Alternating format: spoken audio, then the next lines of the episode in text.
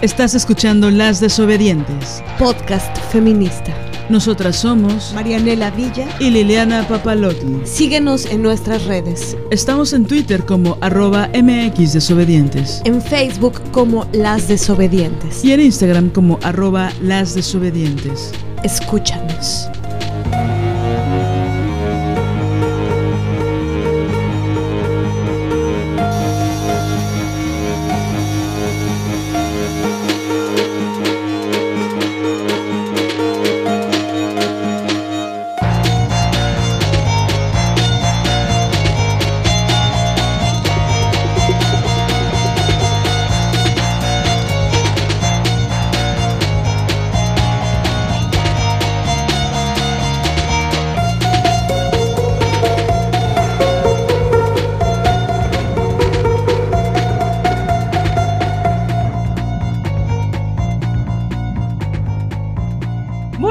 Días, tardes, madrugadas, noches. Ya estamos en un episodio más de Las Desobedientes.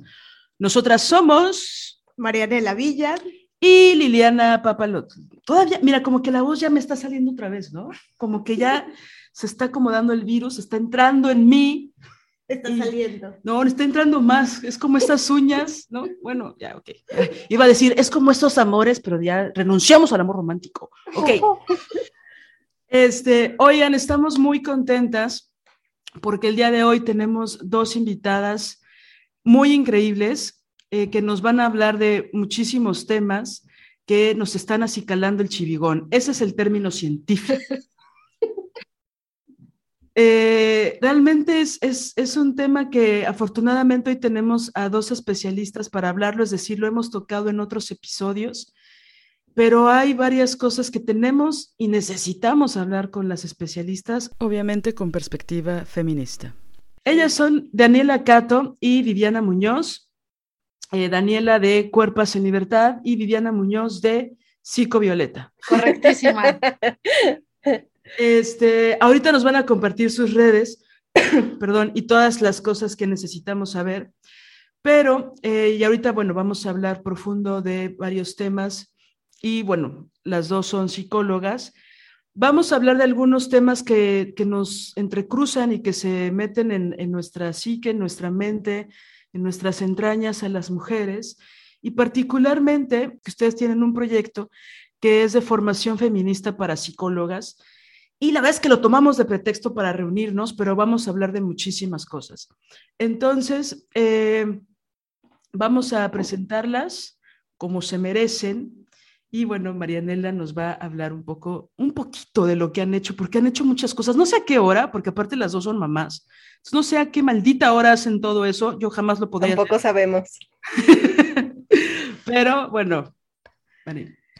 Bueno, estamos muy contentas de que estén aquí este, compartiéndonos sus saberes. Eh, de verdad, para nosotras es muy importante profundizar y articular sobre los temas que, trataremos el día de hoy, ¿no? Pero bueno, vamos a presentarlas. Daniela Cato es mujer feminista, psicóloga, educadora social, escritora y docente cofundadora de Hilando Utopías AC y fundadora del proyecto educativo feminista Cuerpas en Libertad. Es licenciada en psicología por el ITESO, Universidad Jesuita de Guadalajara, Jalisco, y UNIVA León, con especialidad en orientación familiar por la Universidad de La Salle Bajío, con maestría en educación social y mediación intercultural como becaria del Centro UNESCO de la Unión Europea, maestría en prácticas narrativas en educación y trabajo comunitario por la Universidad Campesina Indígena en colaboración con el Centro de Estudios para el Desarrollo Rural. Como parte de su formación continua, eh, tiene Feminismo y Justicia Social en la Universidad de California, eh, curso de Psicología Social en la Universidad de Connecticut en Estados Unidos, certificación en competencias docentes por el ITESM Campus León, certificación como formadora de promotores por la igualdad y la no discriminación por la CONAPRED, curso de formación en cartografías corporales por ímpetu y, eh, bueno, muchísimos, muchísimos otros cursos y diplomados más. Actualmente es docente de la Universidad de La Salle, Bajío en la Facultad de Ciencias Sociales, directora y cofundadora de Hilando Utopías AC, activista por la emancipación de las mujeres, colaboradora del proyecto educativo feminista Cuerpas en Libertad y acompañante de procesos psicológicos, clínicos y sociales con mujeres desde el feminismo. Eh, muy bienvenida, eh, Daniela. Muchas gracias por estar acá con nosotras. Muchísimas gracias. Y Viviana Muñoz. Perdón, iba a como, iba, parecía que iba a decir una catafixia, pero no. Este, se autodefine como mujer mexicana, feminista, madre autónoma, psicóloga y psicoterapeuta con perspectiva feminista. Tiene una licenciatura en psicología en la UNAM, que la verdad es la mejor universidad de México, ¿no? ¿Estás de acuerdo, Viviana? De acuerdo, de acuerdo. Nada en contra del ITESO, pero diplomada en estudios de género en la UNAM, híjole, bueno, de eso vamos a hablar después. Diplomada en estudios feministas latinoamericanos por la UACM, formación de psicoterapeutas con perspectiva de género también en la UNAM, formación jurídica para psicólogas en ímpetu, curso de entrenamiento de especialización en terapia racional emotiva conductual, TREC, en la Sociedad Mexicana de Psicología, Vida y Bienestar, SC, formación para psicólogas con perspectiva feminista en feminismo consciente, diplomada en terapia, perdón, en terapia cognitivo-conductual en la Sociedad Autónoma de Psicólogos Mexicanos. ¿Dónde estará la de psicólogas mexicanas? oh, qué horrible, ¿eh? qué horrible. Qué horror. Bueno, así es la academia, ¿no? Y actualmente está cruzando la especialidad en terapia de esquemas, egresada del curso Análisis Abreviado sobre Feminismo Radical porque ante todo son radicales. Oigan, muchas gracias. A ver, di, Viviana.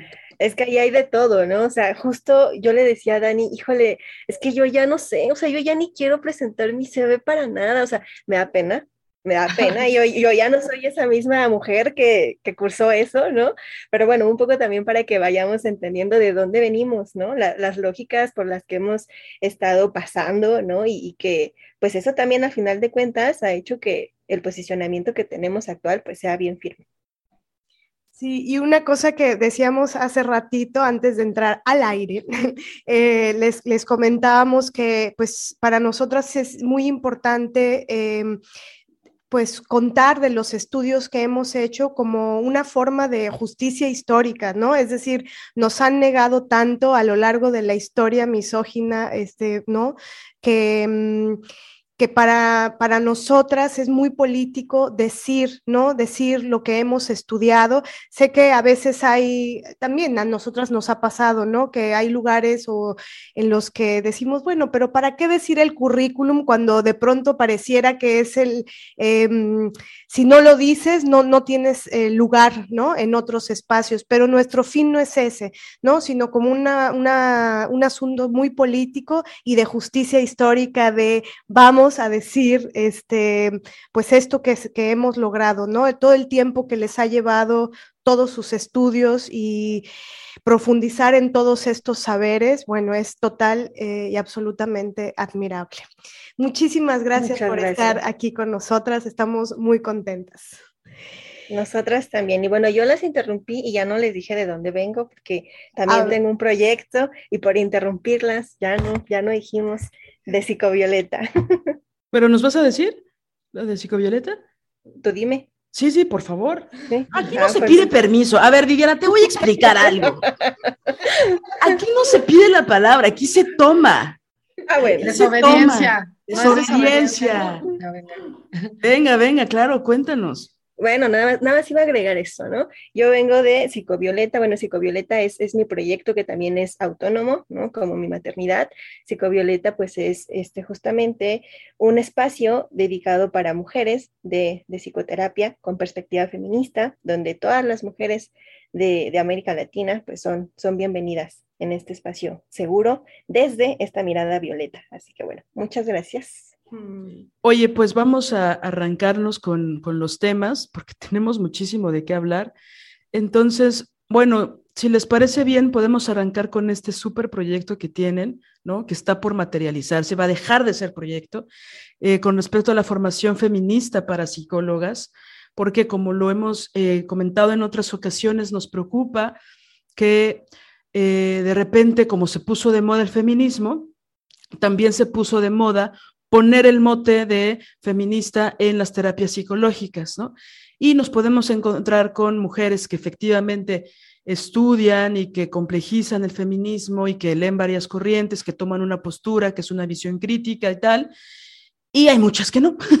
hay muchas que lo ponen solo como una cosa más de marketing que de compromiso ético con las pacientes, ¿no? Por decir algo. Entonces, eso nos preocupa muchísimo y si les parece bien, podemos arrancar por ahí. Yo lo que preguntaría es, eh, ¿cuál fue la necesidad ¿no? Eh, de crear eh, un proyecto donde la formación feminista específicamente para las psicólogas fuera relevante? ¿no? ¿Por, qué, ¿Por qué hacer este proyecto? Bueno, a mí me gustaría, no sé, hace ratito no lo hablamos, pero antes como de esta pregunta, de forma muy breve me gustaría compartir cómo es que Viviana y yo nos conocimos, porque creo Por que... favor, Dani. Esa forma parte de la respuesta, ¿no? Este, yo ya seguía en redes el proyecto de Psicovioleta, este, yo no sabía quién estaba detrás de Psicovioleta, y el año pasado, bueno, con lo de la pandemia, el, el, con todo lo terrorífico que vino con la pandemia, vinieron también cosas chidas, ¿no? Como pues que se abrieran espacios virtuales que nos permitieran conectar de formas nuevas con mujeres que de otro modo jamás hubiera sucedido. Entonces, en ese caminito, el año pasado, este, tanto Viviana abrió este, en su espacio de psicovioleta, este, un, como un espacio de formación para psicólogas y yo desde Cuerpas en Libertad, que es eh, mi proyecto, este, abrí un, un círculo, era un círculo este, de reflexión para psicólogas este, para hablar sobre feminismo y el feminismo en el, en el trabajo clínico. Entonces, este, en el segundo, tercer círculo que yo abrí, pues se inscribió Viviana y ahí en algún momento de su presentación hizo el comentario de, no, no me acuerdo si lo dijiste o si alguien lo dijo de que era de Psicovioleta. Y yo dije, ¡Ah! la diosa de Psicovioleta está aquí, no lo puedo creer, está genial, ¿no? Está, o sea, fue como súper chido, como que, así como con ustedes, ¿no? De decir, gente que, que admiras y que sigues, en las redes o en los podcasts, este, de pronto pues encuentran los caminos y fue como súper chido, este, para mí yo me sentí como muy honrada que alguien como ella, o que al menos no sabía que era ella, pero que por todo lo que compartía en su espacio digital estuviera en el círculo, ¿no? Y bueno, en, ese, en esos meses que estuvimos ahí colaborando, para mí fue desde la, la sesión 2, de escucharla hablar, de escucharla compartir, dije, yo tengo que hacer algo con ella. ¿no? Eso fue como, como algo que, porque también luego, bueno, no sé si les pasa, alguna vez lo hablamos Viviana y yo, a veces el camino del feminismo es paradójico, pero suele ser solitario. No sé, eh, es, es un tema complicado, pero de pronto... ¿Cómo te atreves a decir eso? Así se siente, ¿no? Entonces, eh, de pronto coincidir con alguien con quien te visualizas haciendo algo eh, y que compartes cosas así como muy puntuales, dije, sí, o sea, eh, estar jalando el barco, sentir que lo jalas sola, que o sea, es agotador. Y aunque hay muchos espacios donde, donde haces tribu, donde conectas con otras mujeres, este, donde sí, o sea, se siente la sororidad, también hay otros que, que se viven desde mucha soledad, ¿no? Entonces, al menos para mí, desde mi camino en la psicología feminista, yo así lo sentía, como, sé que hay psicólogas feministas por ahí, pero todavía todavía hay mucha chamba. Entonces, de pronto, escucharla, encontrarla y que estuviera ahí, dije, no, yo le tengo, se lo tengo que lanzar, aunque ella piense, ah, ¿qué onda con esa loca? Yo le dije, luego, luego, Viviana, oye, estuve pensando en ti, hay que hacer algo, ¿no? Entonces, bueno, así fue como, como nos encontramos, al menos así es mi parte de la historia. Qué bonito, qué bonito porque Dani, como se le está contando, ¿no? Y, ahora yo les voy a compartir que yo lo viví igual que ella, porque cuando me llegó su mensaje de que haciéndome esta propuesta, o sea, yo recuerdo que estaba en una, en una cocina económica con mi hijo porque eh, vida tareada y no me dio tiempo de hacer la comida, entonces fuimos a comer allá. Y cuando me llega su mensaje, o sea, yo creo que yo iba a abrazar a la señora de la cocina, ¿no? Porque yo dije, qué cosa tan, o sea, qué cosa tan maravillosa me acaba de pasar esto, esto es real, ¿no? Porque como Dani, o sea, me está invitando a mí, en serio, para mí fue maravilloso, ¿no? Y, me encanta esto porque es este reconocimiento entre mujeres, ¿no? Es este, ya te vi, ¿no? Me encantas, resueno contigo, hagamos algo, ¿no? Y, así, y, se, se hace la magia. Ay, qué belleza. Oigan, que eso es absolutamente revolucionario por lo que estás diciendo, Viviana, ¿no? El reconocimiento de la otra, porque la orden es la competencia, la orden es la falta de reconocimiento, la orden patriarcal es compite con ella, ¿no? Y si la admiras, no se lo digas nunca, ¿no? Este, y entonces que ustedes, por supuesto, por sus contextos, por sus historias de vida, hayan dicho, wow, ¿no? Señora, suelte las tortillas y abráceme, porque Daniela Cato me acaba de decir esto. Sí. sí, sí, sí. Una cosa bella. Esto que dicen, yo pienso, no sé si hubiera sido distinto hace algunos años, pero tan solo el pensar o luego comentarios de gente de, oye, ¿ya viste que tal persona está haciendo lo mismo que tú, tal proyecto, ¿no? Como esto, el, Entonces, en lugar de decir, sí, ¿cómo le quito psicólogas? Hay que competir. No, o sea, necesitamos más espacios así, hay que sumar, hay que pensar juntas, hay que multiplicar el trabajo que se está haciendo, este, y pues ha sido un viaje bien bonito, mm. bien chido. Bueno, ya ni me acuerdo qué pregunta hicieron. Es lo que iba a decir. Regresando a mi maravillosa pregunta, que pensé nada más cuatro meses. No te preocupes, la puedo repetir. Sí, la, pregunta iba en relación a, cómo, cómo fue que empezaron a articular el proyecto de formación feminista para psicólogas. Y ahí una como subpregunta, este, sumado a esto, eh, ¿cuál es la diferencia también em, entre psicología feminista, ¿Cómo lo piensan ustedes? ¿Existe la psicología feminista? ¿Qué pasa con esto del mainstream del feminismo, ¿no? Que se ha popularizado y que si bien tiene sus ventajas, sus pros, eh, también tiene sus contras porque, bueno, el sistema o, pues sí, la gente reaccionaria siempre busca cooptar eh, lo subversivo, incluso el lenguaje subversivo, ¿no? Apropiárselo para hacer creer que sus propios proyectos son subversivos y disidentes, como lo es el, feminismo. Bueno, esas dos. La primera, ¿cómo llegaron a formular este proyecto y qué pasa con la psicología feminista? Bueno, eso, eso también es muy interesante porque por lo menos de, desde cómo lo viví yo antes de, conocer a Dani y de que se hiciera la magia, este, fue justo desde esta necesidad, desde esta urgencia y también desde una preocupación muy genuina porque después de, bueno, durante todo el boom con la pandemia, del uso de redes sociales y, y, de que nos empezáramos a acercar así, pues empezó a ver por todos lados que psicoterapia con perspectiva feminista por todos lados, ¿no? O sea, no había momento en el que te metieras a las redes sociales y no vieras un anuncio de este tipo. Y bueno, yo hice muchos intentos, ¿no? Porque una como psicoterapeuta también tiene que estar en este, en este proceso, ¿no? De psicoterapia para estar muy bien. Y, o, no sé si para estar muy bien, pero por lo menos para no, no enloquecer, ¿no? Y para acompañar dignamente a, a las otras. Este, pues yo me acercaba, yo me acercaba a las compañeras y híjole, o sea, decepción, ¿no? Mucha decepción, mucha tristeza, mucha preocupación por lo que estaban haciendo, ¿no? O sea, indignante, indignante que, se vendan con algo así, ¿no? Porque eso ya me parece pues, una cosa de mala fe, ¿no? O sea, cómo, cómo poderse vender con, este discurso feminista cuando en realidad no hay nada de eso, ¿no? Y, y lo preocupante es que el abordaje o los abordajes que están haciendo con las compañeras, pues va permeado de mucha violencia patriarcal, de mucha misoginia, ¿no? De mucho de todo eso de lo que justo estamos oyendo en estos espacios por y para mujeres, ¿no? Entonces, no busqué una vez, compañeras, amigas, ¿no? Busqué muchas veces, muchas veces con distintas mujeres, con distintas asociaciones y no, o sea, de verdad nada. Y, además empezó, eh, afortunadamente, a haber una, una demanda este, digo afortunadamente, no es bonito que las mujeres estemos sufriendo, ¿no? Pero digo afortunadamente porque hay una conciencia de preocuparnos ya por nuestra salud mental. Entonces empezó a haber mucha búsqueda de las compañeras este, por, por acudir a, psicoterapia y entonces yo me vi rebasada. O sea, llegó un momento en el que dije, yo ya no puedo atender usuarias, o sea, la vida ya no me da, por más que yo quisiera, ya no puedo, ¿no? Y entonces, ¿a dónde las voy a referir? ¿qué voy a hacer? Porque no las puedo dejar así. O sea, yo no las puedo dejar así de, oye, yo no te puedo atender, pues a ver cómo te va, ¿no? Ahí búscale, porque yo ya venía de ahí y, sé que era horrible, ¿no? Entonces, eh, yo tenía que hacer algo.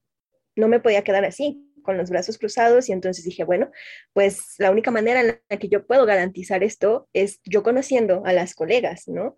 Y pues que me invento, me invento este, este curso, ¿no? Y digo me invento no por sacármelo de la manga, porque sino porque auténticamente no hay estos espacios, ¿no? Y este, hago la formación en ese, en ese tiempo, el año pasado, con, con otra colega, otra colega con la que al final muy, muy desafortunadamente ya no pudimos continuar trabajando y que, y que ese también es todo un tema, ¿no? Porque las relaciones entre mujeres son muy bonitas, pero también es un terreno bien difícil, bien difícil, ¿no? Al final es algo bien doloroso de lo que todavía me ando recuperando, pero bueno, ese ya es otro tema, ¿no? El punto es que dije, este, necesito este espacio para formar o para asegurarme de que las compañeras sean un espacio seguro para las otras compañeras. Entonces hago esta formación, ¿no? Hago esta formación, en, sigo con la búsqueda, en esta búsqueda me encuentro con Dani, ¿no? Tomamos el curso y es donde tomo el curso con ella y es donde ya nos juntamos y después, bueno, coincidimos en esta preocupación que las dos teníamos, ¿no? Porque seguimos sin darnos abasto. Y entonces, ¿cuál es la necesidad? Esta urgencia, de los espacios seguros, donde no nos sigan revictimizando, donde dejen de patologizar todo lo que nos pasa o todo lo que ellos nos hacen, ¿no? Todo lo que el sistema y ellos nos hacen, ¿no? Y que pues, pues acá se trata desde otras lógicas, ¿no? Y este, voy a callarme tantito para que Dani hable sobre la segunda pregunta.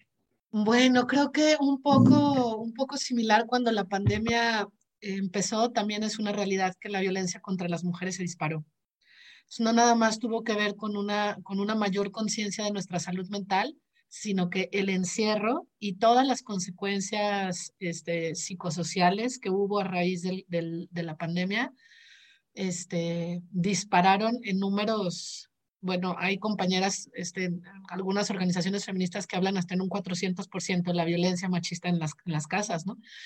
Entonces, de pronto eran demasiadas mujeres solicitando ayuda. Yo hubo un momento en la pandemia que, no sé, fueron varios meses en que estuve atendiendo casi 50 compañeras a la semana.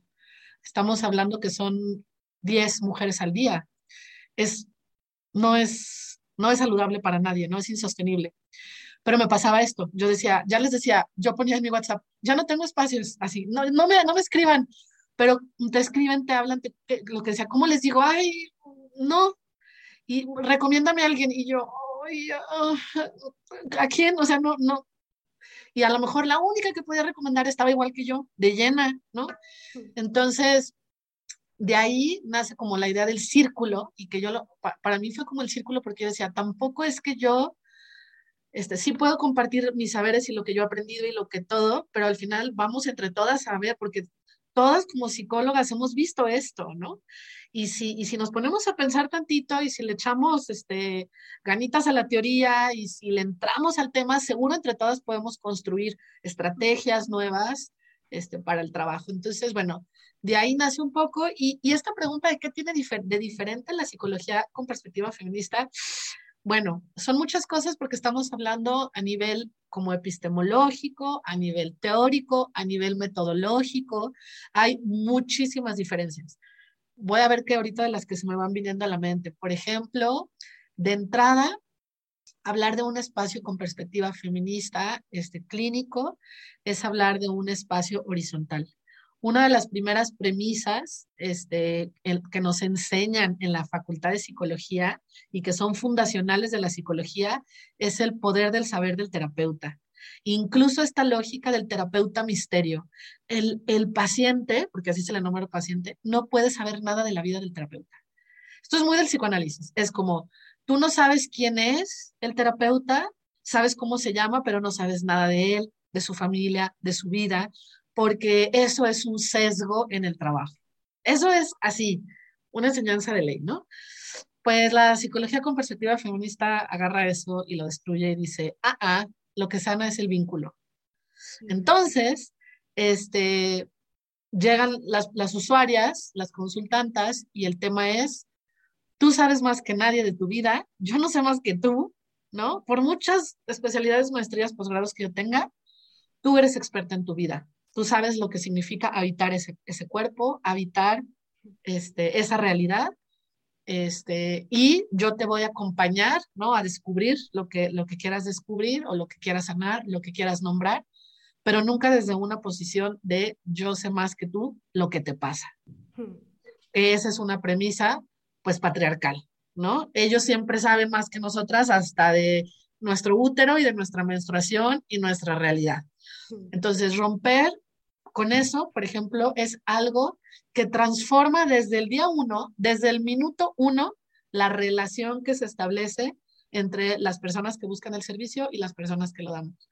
Entonces, de ahí es, yo también soy mujer, también me atraviesan las mismas cosas que a ti, no soy ningún misterio, no soy perfecta, también este, mi salud mental ha estado transgredida por el sistema patriarcal. Mm.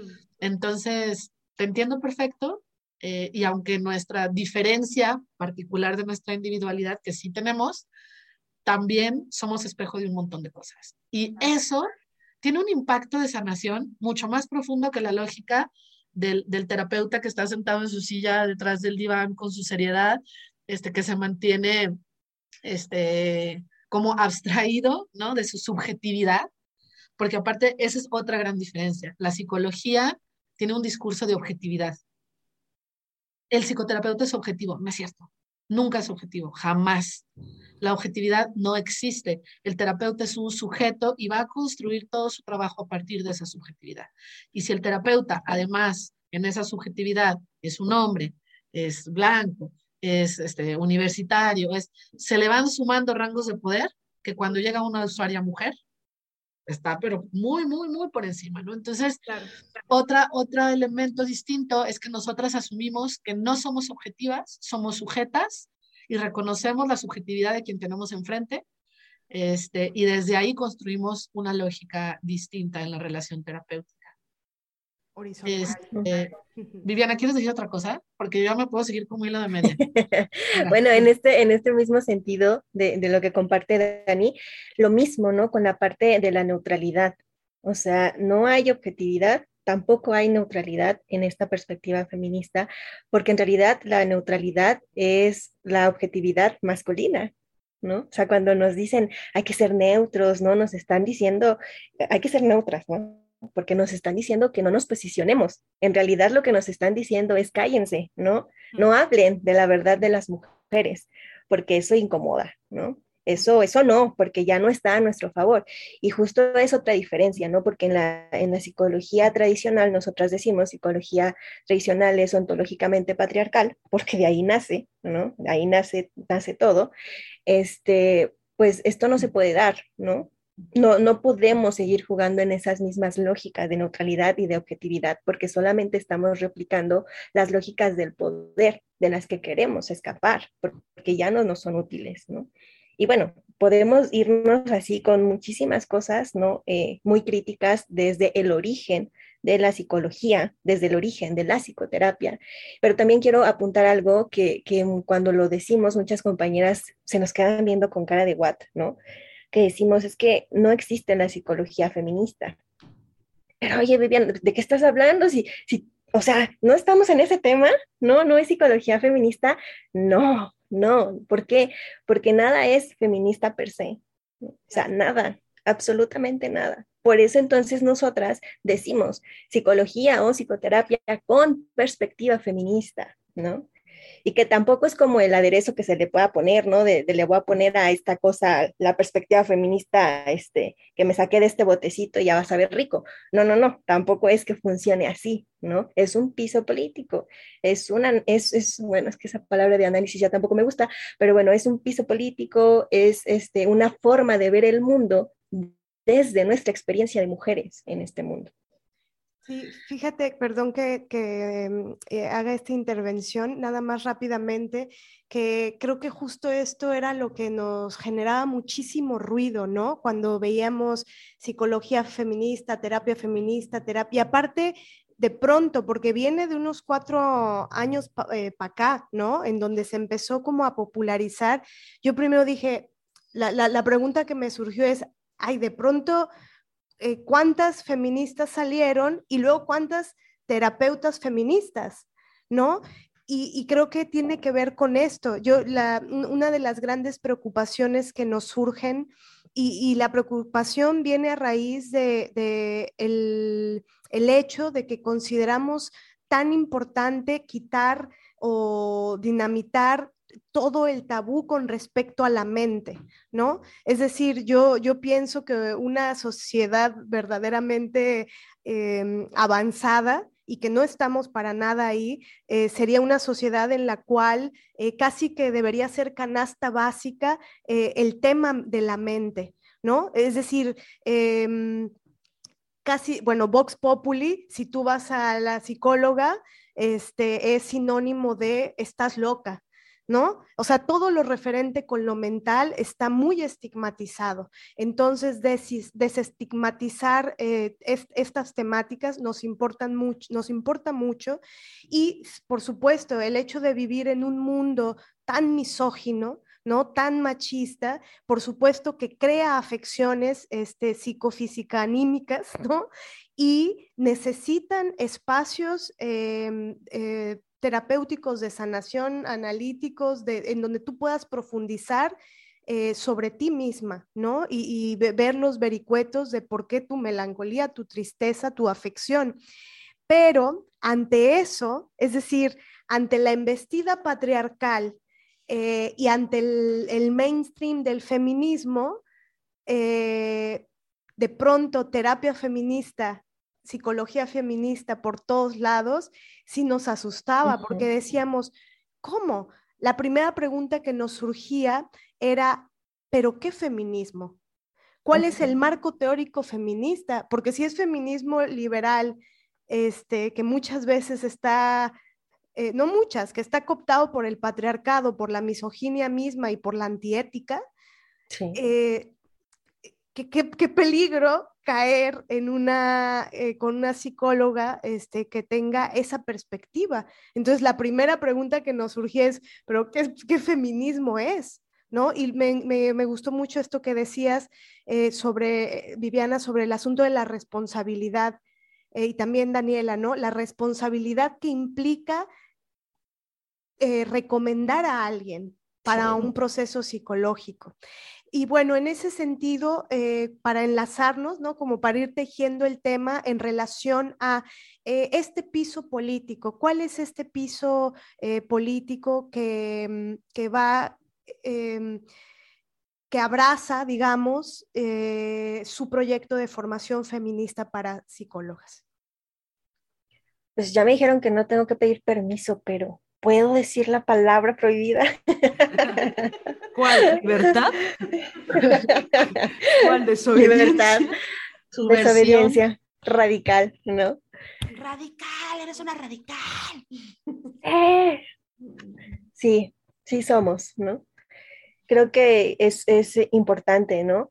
Y hace rato cuando hablábamos antes de, de estar grabando, este, me quedé pensando, ¿no?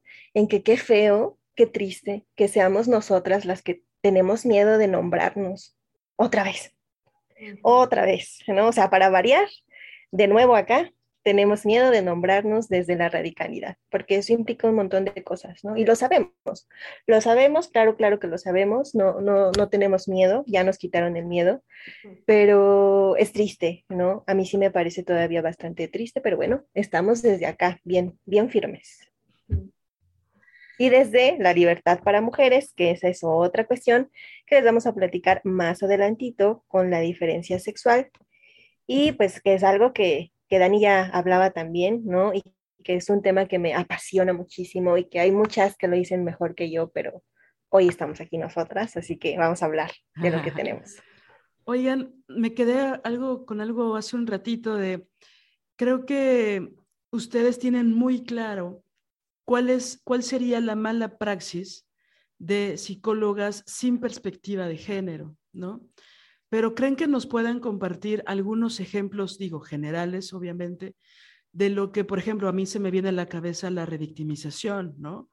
Eh, pero creen que nos puedan compartir ¿qué sería la mala praxis? Sobre todo para, para ponernos de acuerdo, porque ustedes son expertas y creo que hay algunas cosas que asumen y que a lo mejor ya metiéndome entre sus intimidades, tal vez incluso hacen chistes, ¿no? O es un lugar que les preocupa, o oye, estoy volviendo a ver un caso donde venía una compañera de una supuesta feminista eh, con perspectiva de género y resulta que era más misógina que no sé quién, quién, quién, quién se imaginen, ¿no? ¿Cuál podría ser ejemplos de mala praxis eh, donde más lo ocuparon como marketing más que como una postura eh, psicológica? Me gustaría hacer un, un, paréntesis. Creo que ahora que lo dices, es muy importante diferenciar la perspectiva de género del feminismo. Nosotras no somos psicólogas que trabajemos con perspectiva de género, e incluso decimos aguas compañeras, cuando vean que dice con perspectiva de género, porque es. muy probable que eso sea antifeminista. Este, entonces, aunque... Por si, por si estaba pendiente la persecución, ahí les va. Fíjense que sí, creo que es importante decirlo porque la, la academia ha utilizado este, este nombre para despolitizar el movimiento de las mujeres. O sea, sabemos que históricamente, por ahí de los ochentas, el movimiento de las mujeres y de los estudios de las mujeres empezó a ser tan fuerte que tuvo que institucionalizarse. ¿Y qué hicieron, qué hizo la academia y qué hicieron las ONGs y qué hizo la ONU? Llamarle estudios de género.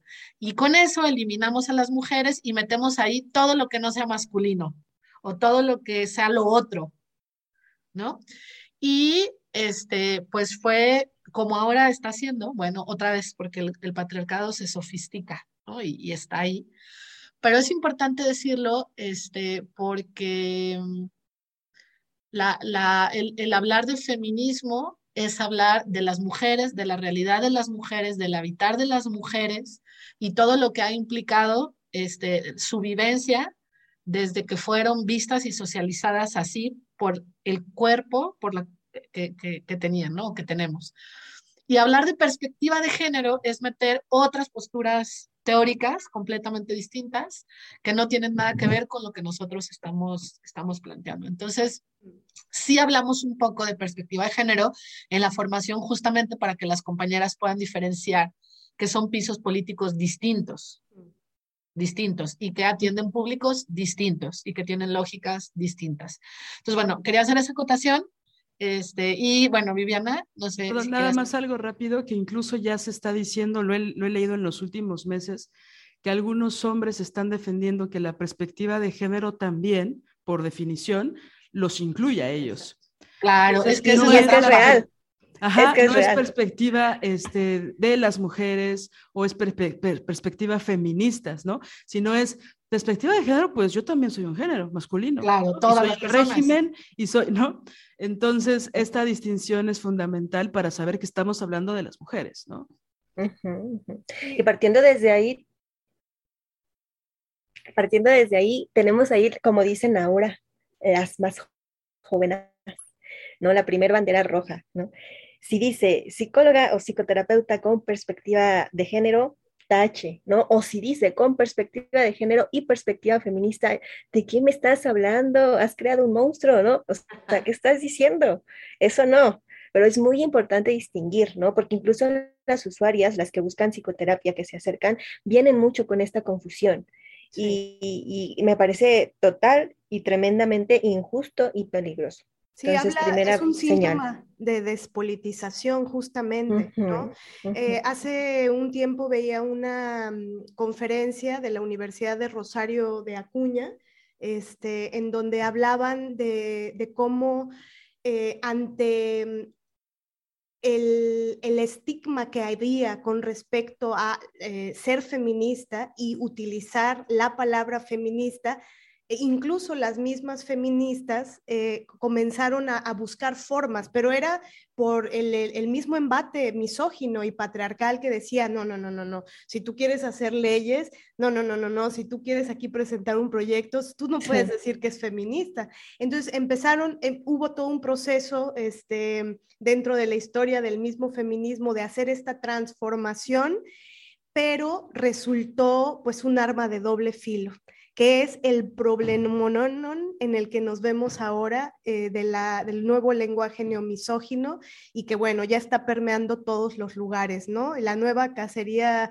de, de brujas está justamente en relación a esto, este, donde ya es un crimen ser mujer, este, bueno, siempre lo ha sido para el patriarcado, y, este, y tener espacios para mujeres es un crimen, ¿no? Te vuelves este, sujeto de, agresiones, sujeta de agresiones eh, por, por, tener espacios que justo la, eh, la, la lucha feminista comenzó así, eh, ante, ante los golpes y el, el, ultraje y la barbarie contra nosotras, las mujeres se juntaban para hablar de sus problemáticas. ¿No? Y, pero bueno, este, este nos encanta esto que la puntuación de aguas porque si dice perspectiva de género es que hay despolitización de por medio y hay que tener cuidado. La red flag que le dicen. Oye, nada más una acotación rápido, que los espacios de las mujeres están siendo violentados por, eh, con el pretexto de ser discriminatorios, de ser transfóbicos, etcétera. Y como siempre ha pasado, los espacios hechos por hombres para hombres, ahí Esos sí están chidos. Intactos, respetados, ¿no? Etcétera. Pero bueno, Venga. y este, que aquí, aquí ah. podemos, perdóname, no vale, a decir esto, nada más voy a decir esto. Acá podemos hablar también de, de, otra cosa en la que hay que fijarnos para saber si es una mala praxis, ¿no? O más que mala praxis, pues una praxis eh, antiética totalmente, ¿no? Y violenta contra nosotras, que es si la psicoterapeuta en cuestión también trabaja con hombres, no es feminista. O sea, no es una perspectiva feminista, ahí no es porque la perspectiva feminista es para las mujeres, ¿no? Y el feminismo radical va a la raíz, a la raíz de esas opresiones del sistema, que el sistema y el patriarcado, pues no es ese ente abstracto raro que quién sabe dónde lo encontremos, porque no, tiene cuerpecito, tiene cara y tiene sexo y son los hombres, ¿no? ¿Cómo vas a estar trabajando desde una perspectiva que es una contrapropuesta, una respuesta ante esta violencia? ¿Cómo vas a estar trabajándola con los hombres en un espacio de esa índole? Viviana, me estás diciendo que no crees en las nuevas masculinidades. ¿Qué es esto? No, por favor, no me toquen ese son, por favor. Este, esto que acabas de decir a mí me encanta porque luego las, a mí me ha pasado compañeras que dicen, entonces estás diciendo que los hombres no tienen derecho a ir a terapia. No, no estoy diciendo eso. Estamos diciendo que nosotras como psicólogas feministas, nuestro tiempo, saberes, energía, esfuerzo, servicios, cuidados y acompañamiento los vamos a poner al servicio de las mujeres, porque es justo lo que estamos cuestionando, porque el sistema nos ha enseñado a poner todo al servicio de ellos y no lo vamos a ir a hacer todavía además al espacio donde trabajamos y, con todo lo que vemos, ¿no? Entonces, hombres que quieran ir a terapia, vayan a terapia, o sea, está buenísimo, ¿no? Pero este, sí creemos importante como, como este punto, tanto los espacios que digan que son eh, formación para psicólogas feministas eh, para atender hombres, cuidado, ¿no? Porque eso también es red flag, super red flag este, como hombres diciendo que trabajan con perspectiva feminista, red flag. Eso está tantito peor, yo creo. Y todavía hay quienes se atreven a buscarla. O sea, yo he tenido en mi página a vatos así de, oye, quiero que me atiendas, tú es perspectiva feminista aquí, aquí contigo. No, no, este no es tu espacio. Además, no sé si a ti te ha pasado, Viviana, pero es un riesgo porque ellos están socializados para tomar para tomarlo todo.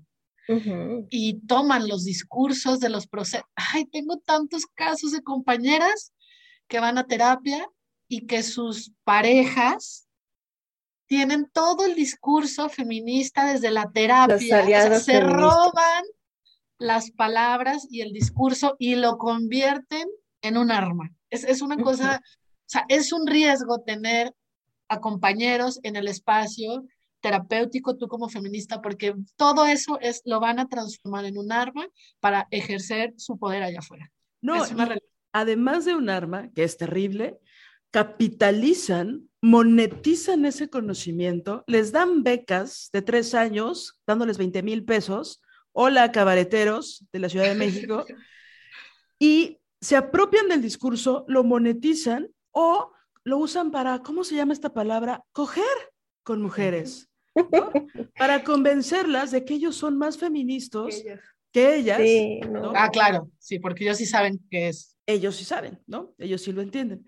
Entonces, o sea, si es un arma que utilizan en contra nuestra, ¿no? Para tirar nuestro discurso, dicen verdades para decir mentiras, ¿no? Pero también lo hacen para monetizar, para apropiarse del discurso y el más básico también lo hace para coger, ¿no? Hay que decirlo, o sea, es parte de la patanería del... El más básico, o sea, todos. sí. Es correcto. Oigan, este, entonces, Mala praxis, mala praxis. Yo tengo mala praxis. que se me vaya. Hace ratito hablábamos del lenguaje. Este, el lenguaje a mí me parece que es otro de los grandes eh, elementos que nos pueden permitir como detectar cuando algo en la, en la, en la práctica no está chida, ¿no? Por ejemplo, los, los, discursos del empoderamiento. Si te topas con un terapeuta que sostiene su intervención desde ser una mujer empoderada, ¿no? Y entonces tú puedes sola, ve, trabaja, tú puedes con tu niño, este, no, perdónalo, perdona a tu agresor, porque tú puedes sola, no necesitas a nadie. O sea, todo el discurso neoliberal del empoderamiento es una misoginada y hace muchísimo daño, ¿no? En los procesos. Y, y los espacios clínicos están llenos de eso porque, pues la psicología tradicional lo que hace es una intervención individual, no hace un análisis estructural de lo que vivimos las mujeres.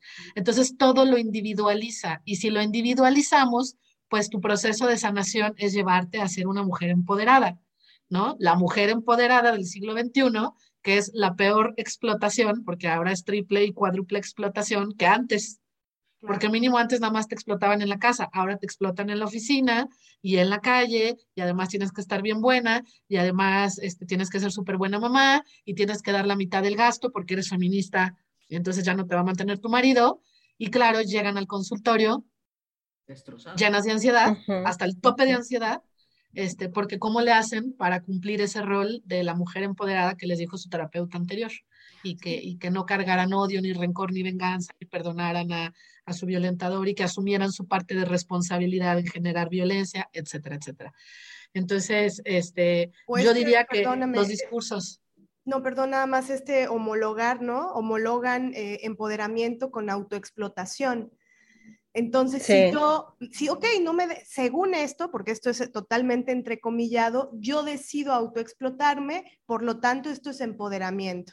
Y esa es la gran, la gran falacia del feminismo liberal. Una decisión, sí, claro. Además, una buena jugada, ¿no? Porque si, si hay una mujer empoderada, pues ahora hay una mujer que se deja explotar, que se autoexplota y se deja explotar por los hombres, pero con una sonrisa.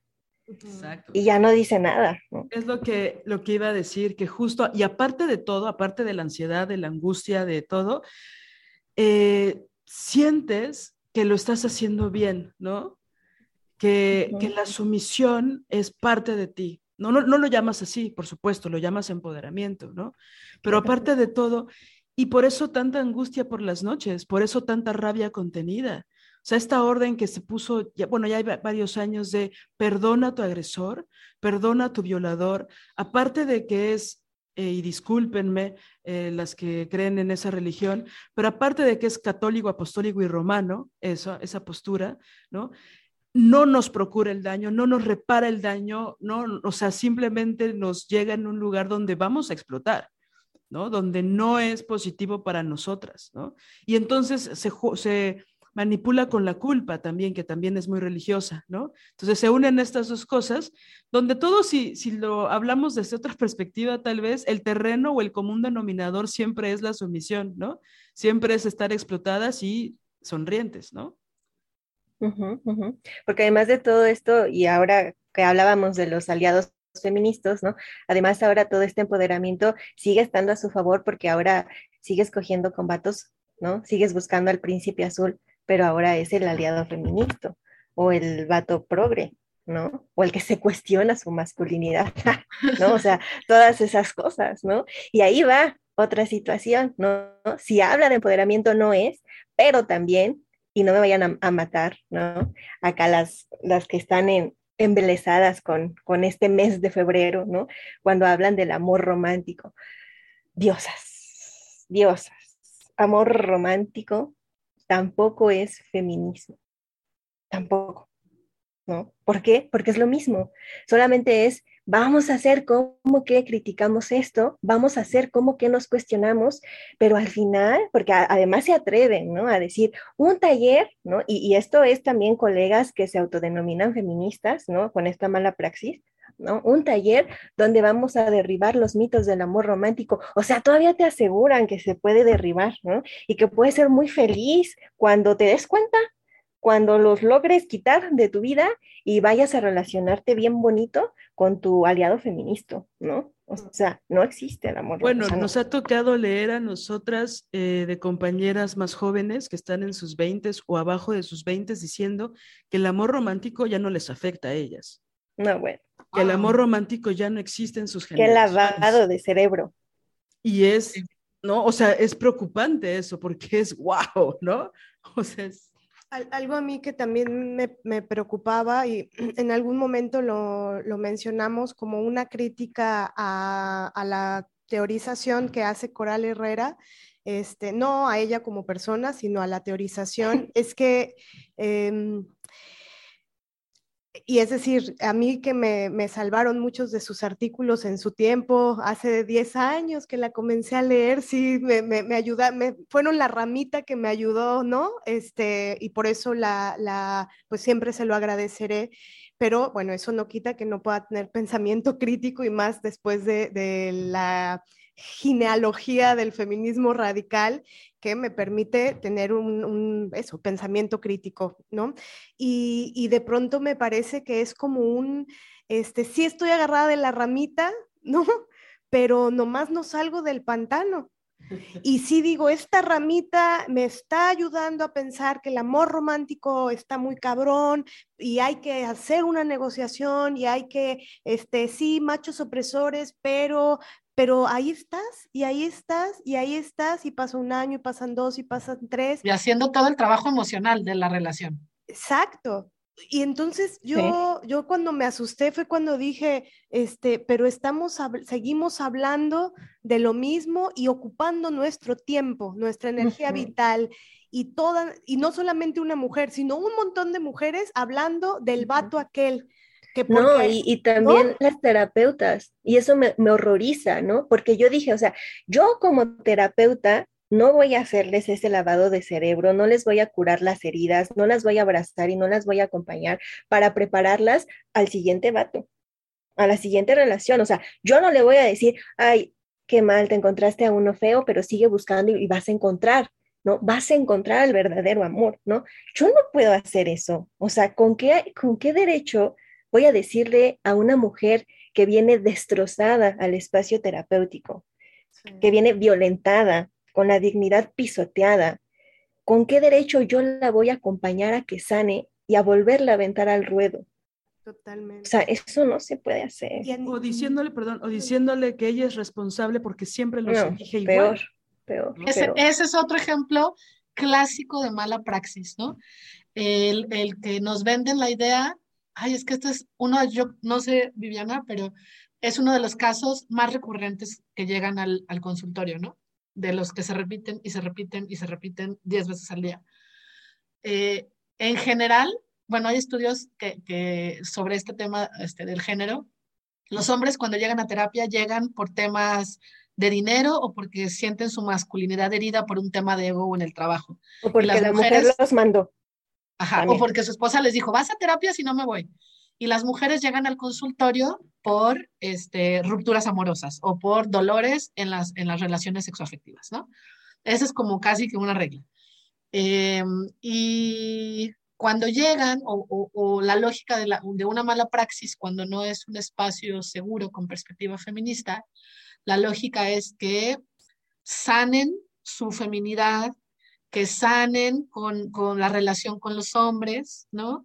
Que son inestables emocionalmente, que tienen que ser más racionales para, para, o sea, hay como toda una carga de culpa de si no tuviste una buena relación con un hombre y no has podido, porque aparte el discurso es, llevo cinco relaciones fallidas y entonces todo el discurso es, pues sí, o sea, ese es un patrón y eso quiere decir, esta, esta es la lógica de los patrones, ¿no? Hay algo mal en ti. Y entonces llegan diciendo que vengo a arreglarme para poder construir una relación sana con un hombre.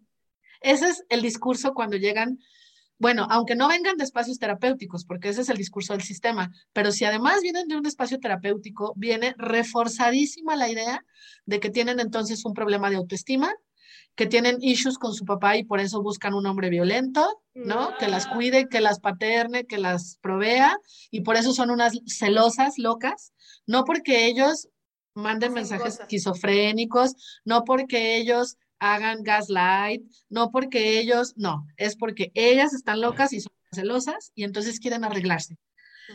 Y bueno, no nos vamos a meter hace mucho a lo mejor ese tema, pero por eso en nuestro curso de formación no hablamos de, amor romántico, sino de heterosexualidad obligatoria, ¿no? Y de que hay que cuestionar más a profundidad este, desde qué lógicas estamos socializadas para vincularnos en el ámbito sexoafectivo, que es uno de los primeros por socialización que transgrede nuestra salud mental y emocional, o para al menos por el que llegan las mujeres a los espacios de psicología. Sí, nada más una cosita que mm, sí, justo a nivel teórico, todo este tema del amor romántico, este, por ejemplo, de, esto de Coral Herrera, eh, sí, de pronto pienso que es como una mesa este, que, que le faltan dos patas, ¿no? Es decir, ¿cómo puede ser que no esté todo el bagaje, toda la teorización que viene del feminismo lésbico radical, ¿no? Esta gran aportación ah, para la liberación de nosotras las mujeres, eh, en donde mm, pues no ha habido lectura del tema de la heterosexualidad obligatoria. Es que es brutal. ¿Cómo haces una, todo un doctorado con respecto a ese tema y ay, omitamos. Llegas a esas conclusiones, ¿no? Ajá, omitamos la heterosexualidad obligatoria. Sí, sí, sí, sí. Y esto con eso no estamos diciendo todas tenemos que ser lesbianas, porque ese es el primer, el primer signo de resistencia. Que sería muy bueno. Que sí. Yo sí lo digo, amigas. pero bueno. No, pero ¿saben a qué me refiero? Sí, es sí, decir, sí, claro. que mm, que el análisis, incluso estando dentro de una relación heterosexual, este, entrarle de lleno al análisis de, la, de lo que es la institución de la heterosexualidad obligatoria, te puede salvar la vida literalmente. A mí me la salvó. O sea, yo me llegó Monique Wittig a, a, mis manos y de ahí me fui con otras autoras. Literal sentí que me abrió el cerebro y ya e, ella sí fue una de las que verdaderamente me dijo, no, no, no, pero es que con esa ramita del amor romántico, de con ese, no, no vas a salir, aquí necesitas una soga este, y unos caballos para que te jalen y te saquen verdaderamente de ese pantano, ¿no? Es que también eso, Marina, o sea, perdón aquí, creo que también es bien importante hablar porque eh, es que nosotras ya lo sabemos, o sea, ya nos leímos a Coral Herrera, ¿no? O sea, ya fui súper fan, ya le agradecí que me haya salvado, ¿no? O sea, pero además también ya dije, esto ya no me alcanza, ¿no? O sea, ya me chuté un diplomado de estudios de género. Sí, claro, o sea, ya sabemos de lo que estamos hablando, porque para criticar algo, pues hay que saber de qué estamos hablando, ¿no? Ya venimos de ahí, o sea, compañeras, no vengan a decirnos como, me estás diciendo que entonces no me va a poder relacionar nunca más con los hombres y que tengo que ser lesbiana porque, o sea, entre líneas tal vez sí te lo estoy diciendo, pero no es solamente eso, ¿no? Es que venimos de este proceso, es que ya lo sabemos. Y algo que a mí me, me preocupa muchísimo, que yo la verdad no era tan consciente de eso y solo escuchando, leyendo testimonios, etcétera, que, y que a veces yo personalmente lo frivolizo mucho, pero que es algo muy complejo, que en realidad sí está muy adentro eh, en el imaginario el príncipe azul. O sea, sí es una cosa muy brutal. O sea, sí hacemos estos chistes luego de Hollywood y de Walt Disney, ¿no? Que obviamente promueven el régimen heterosexual y hacen propaganda, ¿no? Este, muy fuerte, pero sí hay una cosa muy horrible de que algún día sí va a llegar, si yo me porto bien, si yo soy inteligente, si yo soy exitosa, si tengo este cuerpo, si tengo esta vida, si tengo, no, ta, ta, ta, mágicamente, ¿no? Va a llegar este señor que me va a salvar y que va a ser perfecto, ¿no? Y voy a terapia y me sano, voy a encontrarlo. Esa es otra que, ah, porque hay mucho esa idea. Si no lo he encontrado es porque no estoy sana mentalmente y vengo a sanarme porque si me sano, me voy a encontrar a un hombre igual de sano que yo y, y ahí está metido la idea del, otra vez, el patriarcado, ¿no? O sea, está, es, brutal. Es brutal. Y, si nos ponemos a hacer un análisis del el tiempo que invertimos en esta sanación, yo ahí fue cuando me asusté del tema de lo de, de la teorización de Coral Herrera. Yo decía, a ver, pero la que está leyendo los 5.000 artículos soy yo, la que tiene su casa llena de mapas y cartografía con respecto a cómo es su relación. Este, tenía un mapa que hasta un día, voy, a subir ahora una foto este, a las desobedientes, que es eh, mapa para construir un amor del bueno. ¿no? Pero ¿quién hacía los mapas? Yo. ¿Quién leía los artículos? Yo. ¿Quién ocupaba tiempo, energía en leerlos y en hacer los mapas y luego colorearlos y luego volver? Yo. Y él siendo el misógino macho de siempre. Oye, ¿y quién se frustraba? Yo. Claro. ¿Quién acaba sintiendo que es la que está mal y la que tiene que curarse y la que tiene que pagar la terapia? Porque la terapia es tiempo, dinero, dolor. Este, porque luego, ay, que las que también creen que ir a terapia es caminar en nubecitas, no, es entrarle también a cosas dolorosas, ¿no? Y eso lo hacemos nosotras. ¿Y, ellos qué están haciendo? Hay una palabra en, que... Ah, perdón, no, dime, Viviana. y que ahí también, ¿no? Esta parte de, o sea, yo sí creo, como decíamos hace rato, ¿no? En la psicología tradicional te, dicen que una debe diagnosticar a las pacientes, ¿no? Para saber qué tiene, ¿no? Entonces, este, los, los diagnósticos pues son pura basura inventada también por ellos, ¿no? O sea, basura, basura, inventada. Y entonces nosotras decimos, diagnóstico, ¿quieres saber tu diagnóstico? Tu diagnóstico es patriarcado, ¿no? Y ahora resulta que nosotras, las mujeres este, psicoterapeutas con perspectiva feminista, casi, casi que de no existir el patriarcado, no tendríamos trabajo. Ay, no. Oye, Viviana, a ver, así de, espérame, espérame tantito, barajéamela más despacio. A mí me encanta lo que acabas de decir de los diagnósticos. Solo quisiera que lo desarrolláramos un poquito más, porque hay un gran, de repente se vuelve muy em, dogmático, ¿no? Las posturas psiquiátricas, porque se supone que son ciencia y porque las ciencias son exactas, ¿no? Y entonces, como están hechas por humanos, son exactas. Bueno, entonces. Hombres. Este, me encanta y me gusta mucho, pero ¿crees que podrías desarrollar un poco más por qué crees que los diagnósticos son basura? ¿no? Sí, claro, pero volví a interrumpir a Marianela. Ella iba a decir algo bien importante. No, solamente iba a decir que este, me gusta mucho en arquitectura, hay una palabra que se utiliza que es apuntalar, ¿no? Que es un mecanismo, no estás construyendo el edificio, pones, digamos, el edificio está en, en vertical y con cierto, con palos o con fierros, los pones de manera, este, eh, diagonal y con eso haces eh, un soporte de la estructura que estás edificando. Pero ese mecanismo, o sea, esos palos que se ponen son los que apuntalan el edificio. Si tú quitas los, esos fierros o palos, el edificio se viene abajo. Me gusta mucho esa palabra y colocarla este, en relación a esto de las relaciones este, con los hombres, porque justo apuntalamos la relación nosotras ponemos. Nos movemos, todo se cae. Exacto. Quitamos la realidad. Dejamos nosotras y eso se viene abajo. Entonces, por eso yo siempre pienso, ¿cuánto tiempo y cuánta energía le estás invirtiendo a ese apuntalamiento? Probar una semana, porque ni siquiera es prueba tres meses. Una semana tú no apuntalas eso y el edificio se viene abajo. Y ayuda, porque entonces ahí uno hace el cáliz de no, esto yo. Qué bonita metáfora. Qué bonita metáfora, la voy a usar, está buenísima. Sí. sí, toda la verdad, ¿no? Las relaciones heterosexuales se sostienen por nosotras. meramente por nosotras. Cuando una se cansa, cuando una se harta, cuando una renuncia, cuando una va a terapia, esa relación se cae. Y me encanta, me encanta porque ahorita ya voy a responder la pregunta. Pero me nada que decir, y cuando eso pasa, una lesbiana sonríe. No sabe por qué. Va caminando por la calle y una, por ahí se escucha a lo lejos que un heterosexual está renunciando a una relación de violencia con un hombre y una lesbiana de la nada sonríe. Bueno, ya. Es el polvito de hadas, ¿no? Como campanita acá el polvito de hadas. Sí, es, es verdad, ¿no? Es totalmente cierto. Además, eso me encanta, me encanta, me encanta, porque cuando las usuarias llegan a psicoterapia, llegan por cualquier cosa. algunas sí tienen claro que están sufriendo en su relación de pareja y, quieren sanar esa parte, ¿no?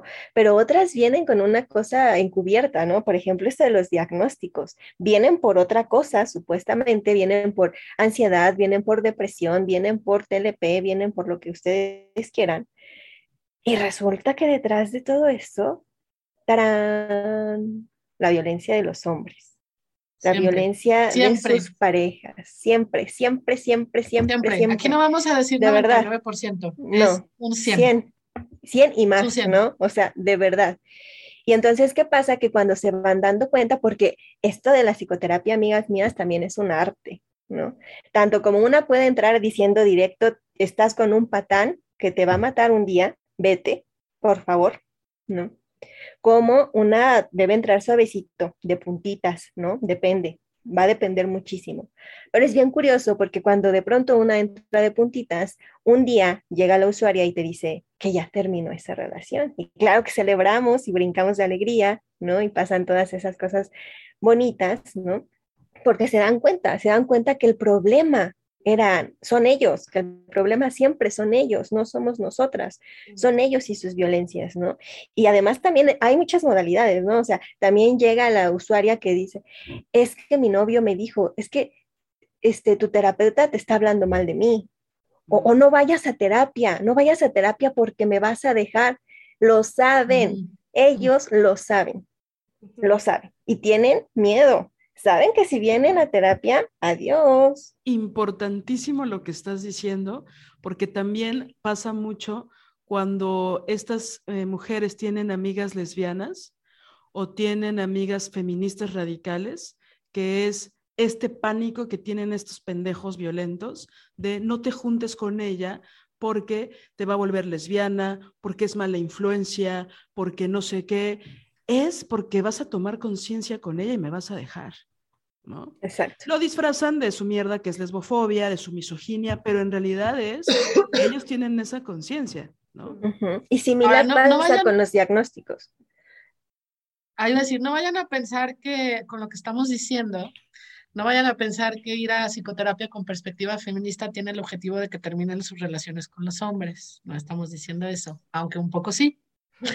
Lo que estamos diciendo es que en el momento en que nos volteamos a ver a nosotras, que ese es el objetivo del espacio terapéutico, voltearnos a nosotras, que es lo que el sistema no quiere, pues nos vamos a dar cuenta que uno de los caminos o el camino es pues dejar de, de, sostener relaciones no violentas con ellos, dejar de cuidar y maternar todos nuestros vínculos, dejar de eh, de mm, entregar, sacrificar, pues todo lo que los mandatos de género del sistema patriarcal que tiene para las mujeres, ¿no? Entonces, eso deriva sí o sí, ¿no? En, en soltar esas lógicas de esos vínculos. Entonces, este, se trata de nosotras en realidad. El espacio se trata de nosotras, pensar sobre nosotras, trabajar para nosotras y, este, y los vínculos con nosotras, con otras mujeres, con las personas que nos importan y cuestionarnos de raíz este, lo que hemos pensado que está puesto en otro lugar porque la psicología tradicional nos ha vendido junto con el sistema capitalista, patriarcal y religioso. Ah, esa es otra mala praxis. Si un psicoterapeuta les habla, mete a Dios al tema, amigas, salgan corriendo. Aunque les hable del budismo, salgan corriendo de ahí porque todas, todas las este, ideologías religiosas, espirituales, Este, no, ese no es una religión, es un estilo de vida, el budismo, todas son patriarcales, absolutamente todas. Entonces, yo no sé allá, pero aquí, siendo León una ciudad súper conservadora, es muy común, muy común el, los, los, espacios psicoterapéuticos con discursos religiosos, ¿no? Es porque Dios, porque es tu función, porque este, a ti te tocó eso como mujer, asúmelo, acéptalo, e, ese tipo de cosas. Entonces, bueno, ahí está. Oye, Daniela, ahorita que hablabas de esto, de estos espacios, los espacios terapéuticos son para hablar de nosotras, en su experiencia, ¿qué tan acostumbradas estamos las mujeres a hablar de nosotras? Mm. No. Ah. una se las tiene que recordar, o sea, les, les tenemos que recordar, ¿no? Oye, pero estamos aquí por esto, oye, pero estamos aquí por ti. Y, de pronto también ellas lo hacen, ¿no? O sea, hay quienes nos dicen, oye, pero es que ya me di cuenta que voy en la sesión número 6 y siempre he hablado de él. De lo que, pero aparte no solo de él, sino es que, oye, a ver, ¿qué sentiste tú? Es que él dijo, es que él piensa, es que él hizo, es que él actuó, es que él me prometió. Oye, ¿ya te diste cuenta que van 50 minutos contándome lo que él piensa. ¿Qué piensas tú? Es difícil. Muy, muy difícil. Pero es bonito cuando se empieza, ajá, cuando empieza a ver el giro, ¿no? Y empezamos a, a permitirnos escuchar nuestras propias voces. Oigan, y esto, eh, ¿cómo lo podremos enlazar al tema del feminismo radical como piso político en relación a la diferencia sexual, ¿no? Que aquí pues vamos a tocar uno de los grandes temas este, espinosísimos, que es la nueva cacería de brujas, ¿no? En donde si tú dices que el sexo existe, este, bueno, eres una persona que odia a otras personas, o odias a otros colectivos. Entonces, em, ¿cuál es la importancia de la diferencia sexual? Em, bueno, desde el feminismo eh, radical, pero en relación a la terapéutica. Pues justo eso, ¿no? Justo eso, cobrar conciencia de que somos mujeres y de que las mujeres tenemos un cuerpo, tenemos un cuerpo sexuado, un cuerpo sexuado de mujer, y que eso tiene repercusiones en el mundo, porque hay una lectura de este cuerpo allá afuera y hay una lectura en el sistema patriarcal, ¿no? O sea, nuestros cuerpos han sido violables, han sido violentables, ¿no? Por ese sistema, o sea, por los hombres, ¿no? Y eso, eso hace que nosotras tengamos eh, temas particularmente distintos a tratar en los espacios de psicoterapia, ¿no? Temas que necesitamos sanar, ¿no? Heridas, violencias, que solamente nos cruzan a nosotras y no a ellos, porque nosotras tenemos este cuerpo sexuado de mujer. ¿no? Entonces, eso es la diferencia sexual. Y necesitamos hablar de que existe, porque si no volvemos a caer en estas lógicas patriarcales de la objetividad, de la neutralidad, ¿no? de estas tibiezas que lo único que hacen es ocultarnos, es borrarnos nuevamente, ¿no? Y hacer un trato indistinto de, hombres y mujeres en el ámbito de la salud psicoemocional, que es gravísimo, ¿no? Entonces, la diferencia sexual, por eso es importante acá. Es que, perdón, nada más, siempre ellos parten en estos discursos eh, patriarcales y misóginos, parten de la falacia de que hay un sistema igualitario. Entonces, no importa la neutralidad, ¿no? Según, no importa que medio no, la ambigüedad, no importa que medio no se nombre, no importa la tibieza. como parten de esa falacia, muchas mujeres también la defienden, pero basta con escarbar un poco para darnos cuenta de que no estamos, no vivimos, ninguna mujer en el mundo, eh, estamos fuera de la opresión, y estamos fuera de la misoginia y fuera de, ¿no? Con sus matices, por supuesto, pero, y luego con muchísima simulación, ¿no? ¿no? Porque te dicen que no, pero en la realidad sí. Este, pero siempre parten de, ustedes ya pueden votar, ustedes pueden ir a las universidades, ustedes pueden, ¿no? Pueden, tienen derechos, ¿no? ¿Por qué hay derechos solo para las mujeres? Si la ley defiende a hombres y a mujeres. parten de esta falacia que es una absoluta mentira. Por eso es importante nombrar a las mujeres. Sí, porque también de ahí nos diagnostican, o sea, desde ahí, ¿no? O sea, sí, sí hay esto según, ¿no? Según lo que, lo que allá afuera el patriarcado dice, pero también hay un chorro de mujeres diagnosticadas con histeria, diagnosticadas con TLP, ¿no? Y que en los hombres no, o sea, porque lo que en psiquiatría, en medicina, en psicología, se puede leer como un TLP en una mujer, en un hombre, no es lo mismo, ¿no? Porque ellos están bien, porque es parte de su personalidad, porque es parte de ser un, hombre sano incluso, ¿no? Un, hombre con, un hombre con carácter, un hombre asertivo, un hombre con determinación, ¿no? Por eso es que yo hace rato decía que los diagnósticos son basura y no me malentiendan, ¿no? o sea, no quiero decir que no existan, ¿no? O sea, claro que, claro que hay trastornos mentales, claro que hay enfermedades, claro que sí, pero lo que estoy diciendo es que lo que hay de fondo nuevamente son estas violencias, porque toda la sintomatología que una mujer con un trastorno, con un diagnóstico puede estar presentando, también corresponde a, todo, a toda esta violencia estructural que hemos vivido por años, por años, ¿no? Entonces, de ahí, de ahí va. Ahí va a decir que no existe este, desde la psiquiatría como un, análisis crítico sobre esto. ¿no? En México, los dos padecimientos mentales más frecuentes para las mujeres son la depresión y la ansiedad, y en, en, mujeres adultas jóvenes. Y cuando, y cuando se hacen madres, o sea, estos mismos diagnósticos aumentan en un 150% en las mujeres que son madres. Entonces, si leemos eso desde la neutralidad psiquiátrica, es pues la maternidad las vuelve locas, o sea, las pone neuróticas e histéricas o lo que queramos ponerle, ¿no? Pero cuando lo leemos con perspectiva feminista es que vivimos en un sistema que violenta a las madres más que a nadie, ¿no? O que ha violentado a las mujeres más que a nadie, por eso están deprimidas y por eso están ansiosas o por eso experimentan eso. Y eso queda fuera del análisis, o sea, la, lógica, ¿por qué? Porque la neutralidad es masculina es androcéntrica, ¿no? Entonces, este, esa trampita de lo, de lo igualitario, lo igualitario es androcéntrico, no tiene nada que ver con nosotras. Por eso el feminismo radical no habla de igualdad de género. Eso, eso es una falacia, eso no existe. El género, por definición, es una relación este, de uno sobre otro, de opresión. No puede haber igualdad cuando hablamos de género, hombres, mujeres, o sea, no puede. Entonces, este, es importante reconocer como estos discursos para no caer en esas trampas que dejan fuera una, un, factor que al menos nosotras, y no porque se nos haya ocurrido, o al menos para mí fue primero haberlo descubierto en la práctica. O sea, yo no leí en ningún lado, porque no lo leí en ningún lado, al menos no en mi formación como psicóloga, este, el factor violencia machista estructural en la salud mental de las mujeres.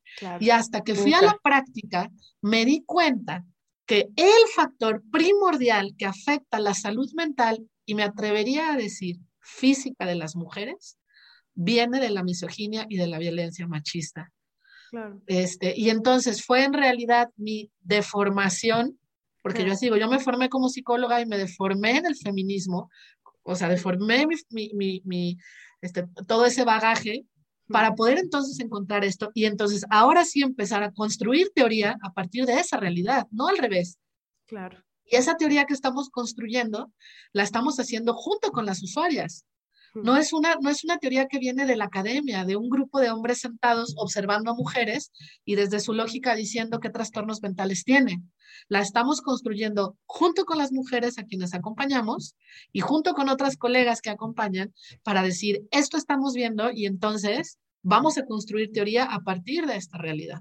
Y eso es lo que buscamos compartir en el, en el proyecto, ¿no? Donde estamos convocando a las, psicólogas que trabajan con mujeres a decir, vamos a sentarnos a dialogar sobre estas realidades este, y dejar de ver lo que hacemos, de ver a las mujeres que acompañamos, que, que, la academia patriarcal les llama pacientes, nosotras les llamamos usuarias o les llamamos consultantas o acompañadas, ¿no? Este, para ver con las gafas de nuestra realidad y nuestro habitar como mujeres, ¿no? Y no desde la mirada masculina, porque esa es otra, ¿no? Nos vemos a nosotras mismas con la mirada masculina. Ese es otro de los grandes este, daños que nos No porque queramos, claro. Sí, no porque queramos. A veces ni nos damos cuenta que los ojos con los que nos miramos a nosotras mismas no son nuestros y con los que miramos a nuestras usuarias y con los que las usuarias se ven a sí mismas. Son con ojos masculinos. Totalmente. Entonces, bueno. Y eso está bien. bien rudo porque también luego las colegas se acercan, ¿no? En esta, porque ya identificaron que hay una urgencia, ya identificaron que hay una necesidad, ¿no? Que hay cosas que no nos alcanzan, que las mil técnicas que nos enseñó el libro del mejor psicólogo no están funcionando en nuestras usuarias, ¿no? Y se acercan y nos preguntan y nos piden este, bibliografía de perspectiva feminista en, psicoterapia, ¿no? Técnicas feministas para aplicar, ¿no? Y yo las quiero abrazar mucho y digo, ay, mm, ojalá, ojalá pudieran existir, ¿no? pero las estamos creando. Ajá, sí, claro, pero estamos en eso, estamos en eso y no es fácil, o sea, ¿qué quiero decir? Esto es una chambota, ayúdennos, por favor. Sí, este, que quisiera como retomar el punto de la psiquiatría, ¿no? Que también por eh, experiencia de mi, por propia, por la, mi propio camino, mi biografía, este, tuve contacto con ella, entonces me enuncio este, políticamente. Eh, es decir, como que me doy permiso de hablar de esto porque atravesé un proceso de medicación, ¿no? Es decir, no lo hablo sin haber atravesado ese pasillo de penumbra. Y, lo, y, lo, digo así porque Ah, observamos que también hay todo un, eh, bueno, el sistema capitalista voraz, ¿no? Que, que hace de la psiquiatría, que es totalmente patriarcal, este, pero hace de la psiquiatría un, un enorme negocio, ¿no? Y, también hay un mainstream de la psiquiatría que viene de antañísimo, ¿no? Este, es decir, eh, las, las grandes torturas que ha ejecutado la psiquiatría contra el cuerpo de las mujeres es de unas dimensiones eh, que colindan con lo bárbaro, ¿no? Este, ahogamientos, estrangulamientos, lobotomías, este, violencia sexual, violaciones, ¿no? Este, con palos, bueno, una cantidad de, brutalidades y que de ahí, viene, de ahí viene, ¿no? La psiquiatría. Entonces, y con esto no estoy diciendo, no, mi posición no es eh, moralista o, de prejuicio o de tabú, porque ese es el con lo que te arremeten cuando tienes un posicionamiento crítico contra las, eh, en, en relación, no contra la, en relación a la psiquiatría este, no, no es un asunto moralista, es pensamiento crítico. Y voy a hablar como de un pequeño caso de mi, propia experiencia. Eh, yo me preguntaba, estaba triste, muy triste, entonces no encontraba camino, me recomendaron que fuera con un psiquiatra, fui con el psiquiatra. Sesión 1, eh, la sesión duró una hora no me hizo ningún estudio de mi cerebro, no vio este, mis neuronas, no, no me mandó nada. En una hora diagnosticó que yo tenía distimia, que por lo tanto que tenía que tomar una pastilla de Paxil, eh, una pastilla diaria. Estuve así dos años. Y eh, al cabo de ese tiempo, claro, ahí tengo una anécdota que es muy curiosa de esto, que es que em, una, una maestra fue la que me llevó ahí eh, después de, mi sesión, estaba afuera, yo, ella me iba a llevar a la farmacia a comprar las pastillas.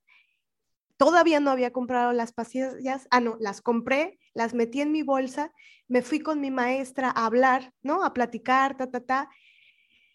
Yo venía de una crisis tremendísima, la pastilla no me la había tomado y adivinen qué, yo me sentía mejor.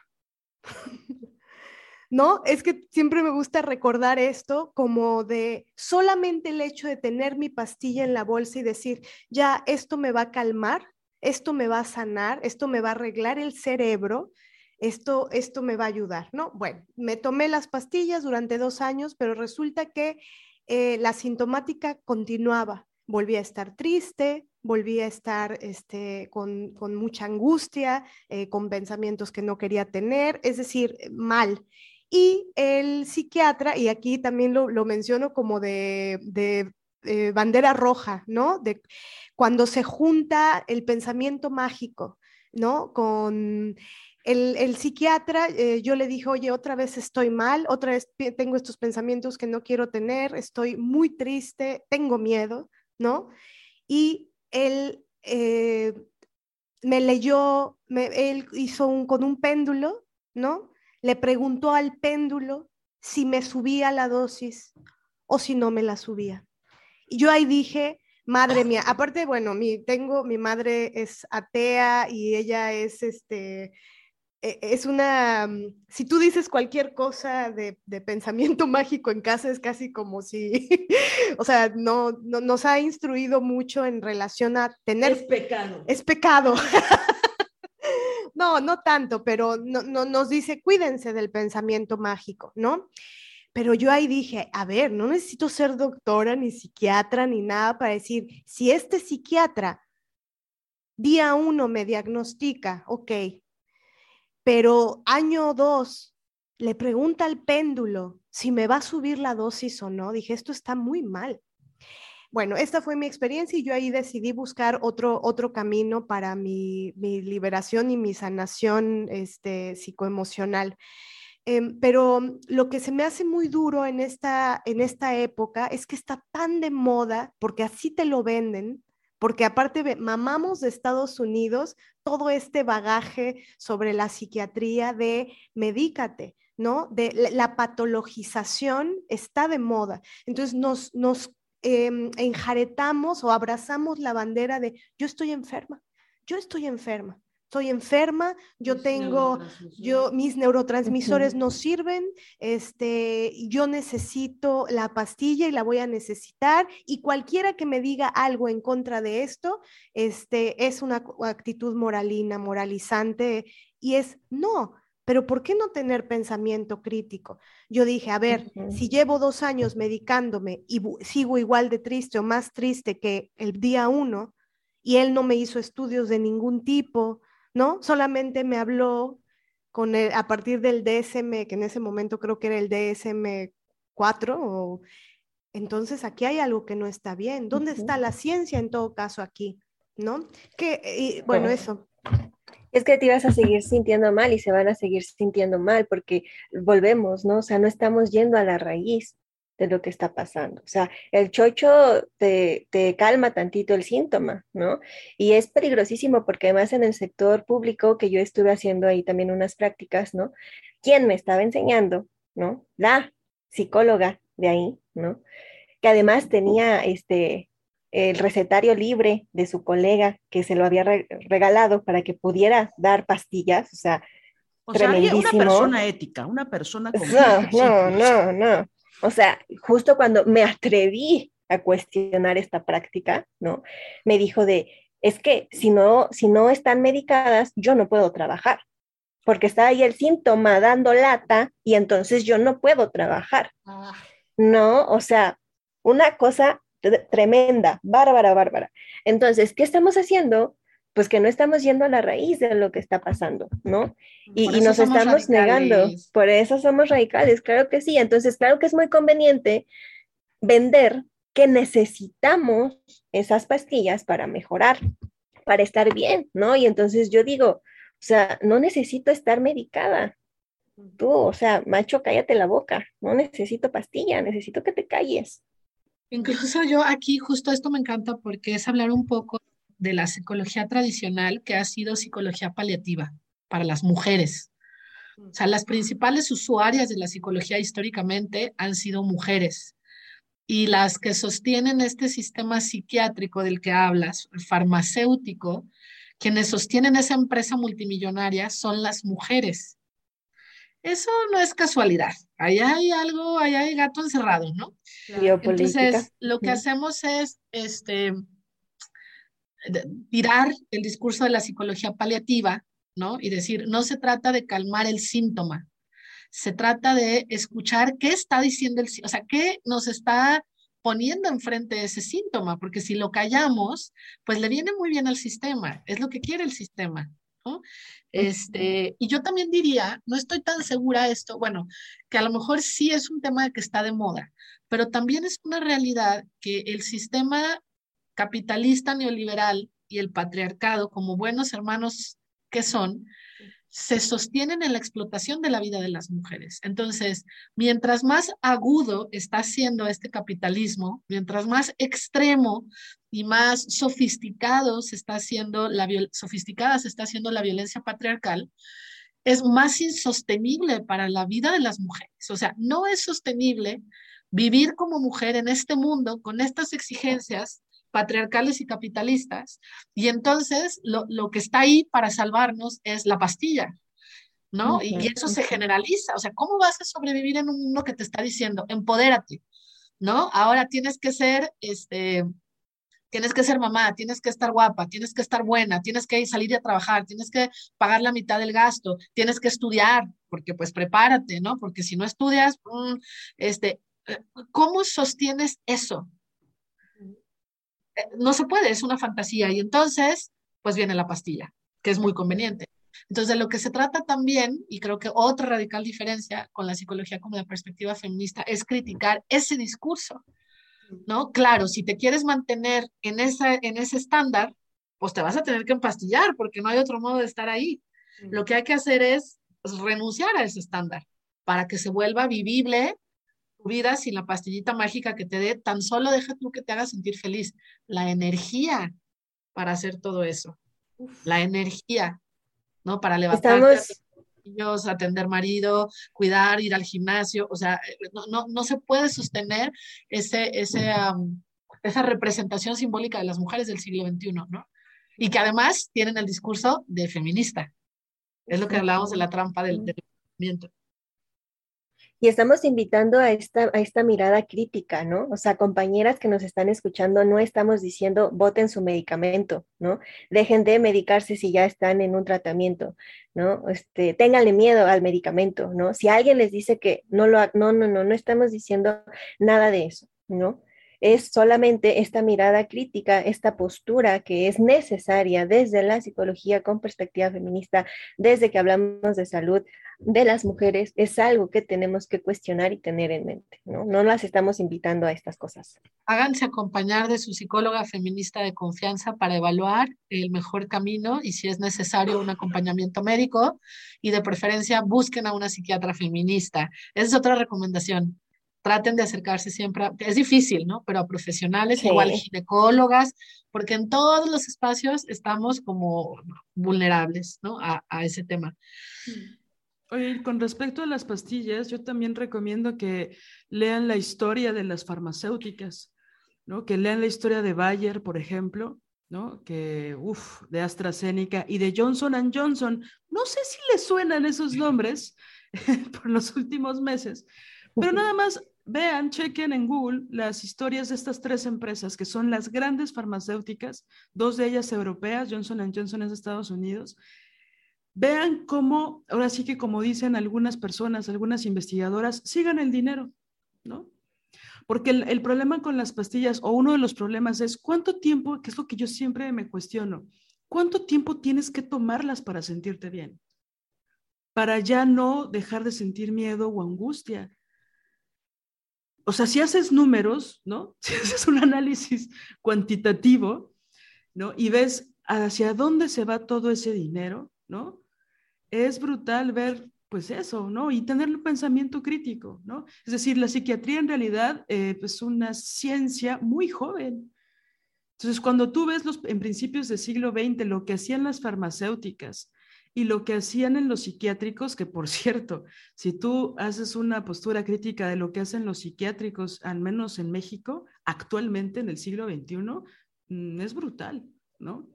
Entonces, también es, hay que analizarlo, ¿no? Yo sé que está el, esta palabra de la ciencia, ¿no? Que yo siempre he pensado, pues la ciencia la hacen las personas y las personas no son perfectas.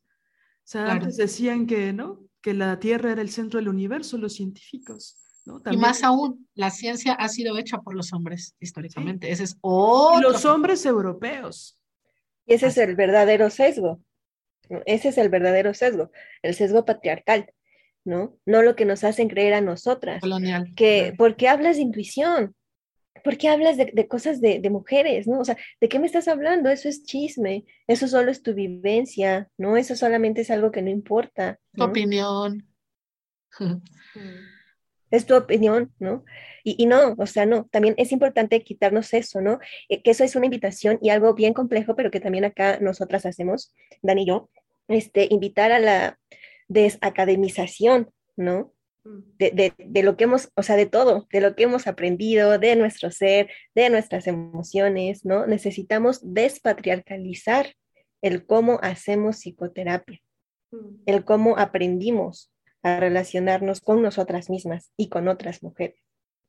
Hay un montón de paradigmas teóricos y, epistemológicos que asumimos como una verdad absoluta que ni siquiera nos hemos puesto a, pensar de dónde nacieron. Por ejemplo, esto que nos ha enseñado la psicología de lo racional y lo emocional. ¿no? Nos han enseñado que son dos ámbitos separados que además tienen género porque lo racional es masculino y lo emocional es femenino, y hay que ser racionales y hay que controlar las emociones porque son indeseables que se salgan de control. Todo eso tiene impregnado el discurso patriarcal. No es cierto que la racionalidad y la emocionalidad están separadas. No es cierto que ser racional es no ser emocional o al revés. O sea, eso, es, ese, o sea, esas cositas que parecen como tan básicas, bueno, toda la psicología y todo lo que la academia nos metió está lleno de eso. Entonces, la invitación justo de esta formación que Viviana y yo hemos hecho con mucha, este, con mucha corazón, corazona y mucha amorcita, tanto para usuarias como, bueno, la formación es para acompañantes, para psicólogas, este, pero que tiene como intención este, ofrecer un servicio seguro, ¿no?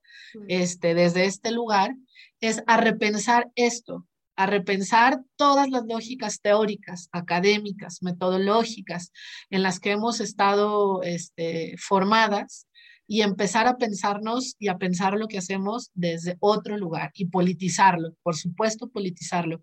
Por ejemplo, y eso implica muchas veces, y que se siente bien gacho, pero eh, obviamente nos pasa, pues reconocer también las propias prácticas patriarcales que hemos hecho. O sea, yo ahorita me pongo a pensar en cuántos años estuve haciendo clínica, replicando discursos patriarcales que aprendí en la universidad, ¿no? Y me da terror, me da terror. Entonces, y seguramente sigue habiendo muchas otras cosas. Entonces, por eso es tan urgente este ejercicio colectivo, porque tenemos que ayudarnos a quitarnos la venda de estas prácticas que nosotras mismas estamos, estamos replicando.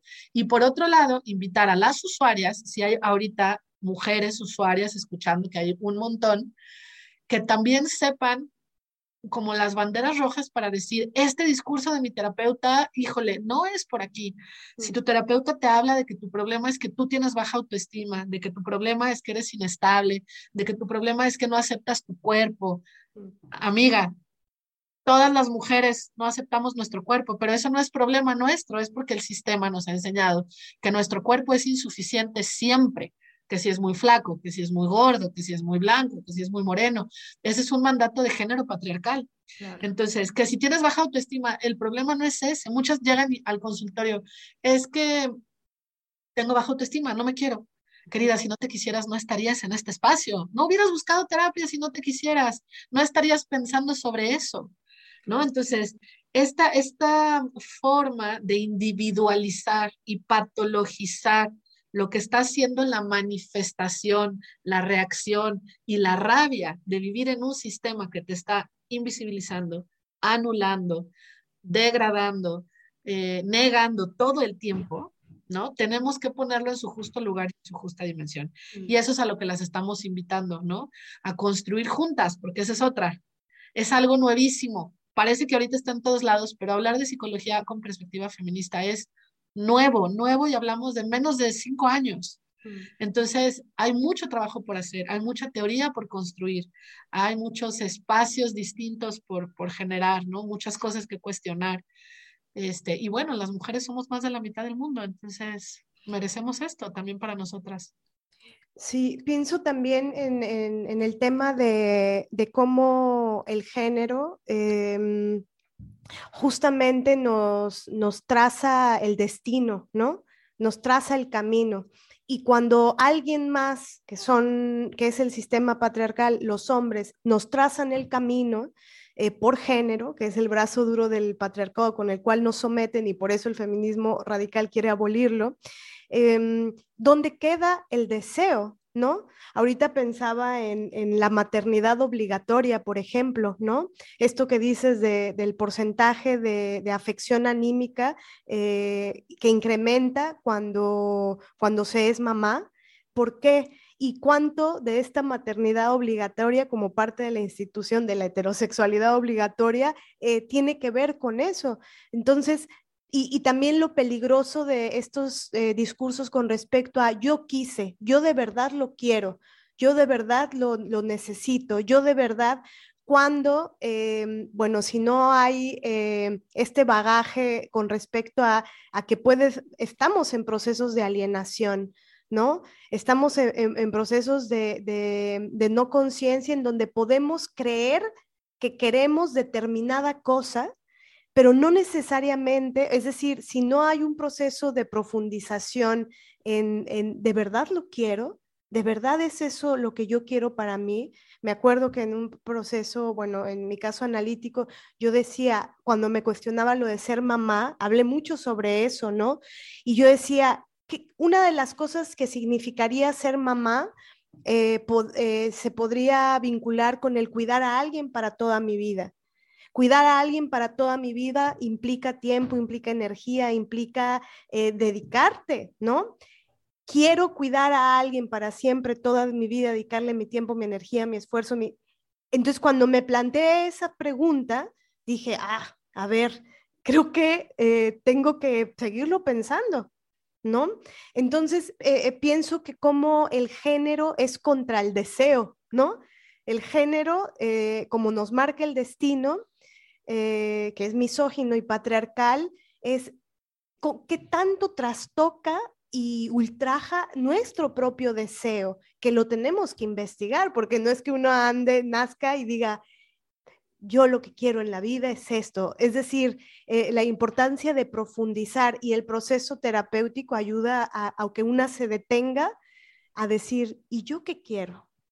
¿No? Invítenos, invítenos a otro podcast de maternidad, por favor. Ah, es lo que iba a decir ahorita. es que viene, o sea, es otro gran tema, ¿no? Porque viene el, em, esto que acabas de decir de lo, cómo te imaginaste la maternidad, es que esa también es una lógica patriarcal de la maternidad. porque la maternidad tendría que ser cuidar, dejar, sacrificar? Pero es la única que nos imaginamos, porque es la que el patriarcado le viene bien. Entonces, también hay una postura y una crítica de maternidades feministas. Claro. Que, que, ha sido luego, yo digo, ha sido, el feminismo ha tenido una gran deuda con las maternidades. En, los 60, 70, con la intención de cuestionar la maternidad, obvio, como una de las principales formas de violencia, el discurso era no hay que ser madres. Pero ¿qué pasa con las que somos madres? Es cómo podemos ser madres desde otros lugares, ¿no? ¿Cómo podemos ejercer la maternidad desde lugares más dignos para nosotras, para nuestras crías, este, y, bajo otras lógicas y bajo otras dinámicas, ¿no? Entonces también es otra postura, ¿no?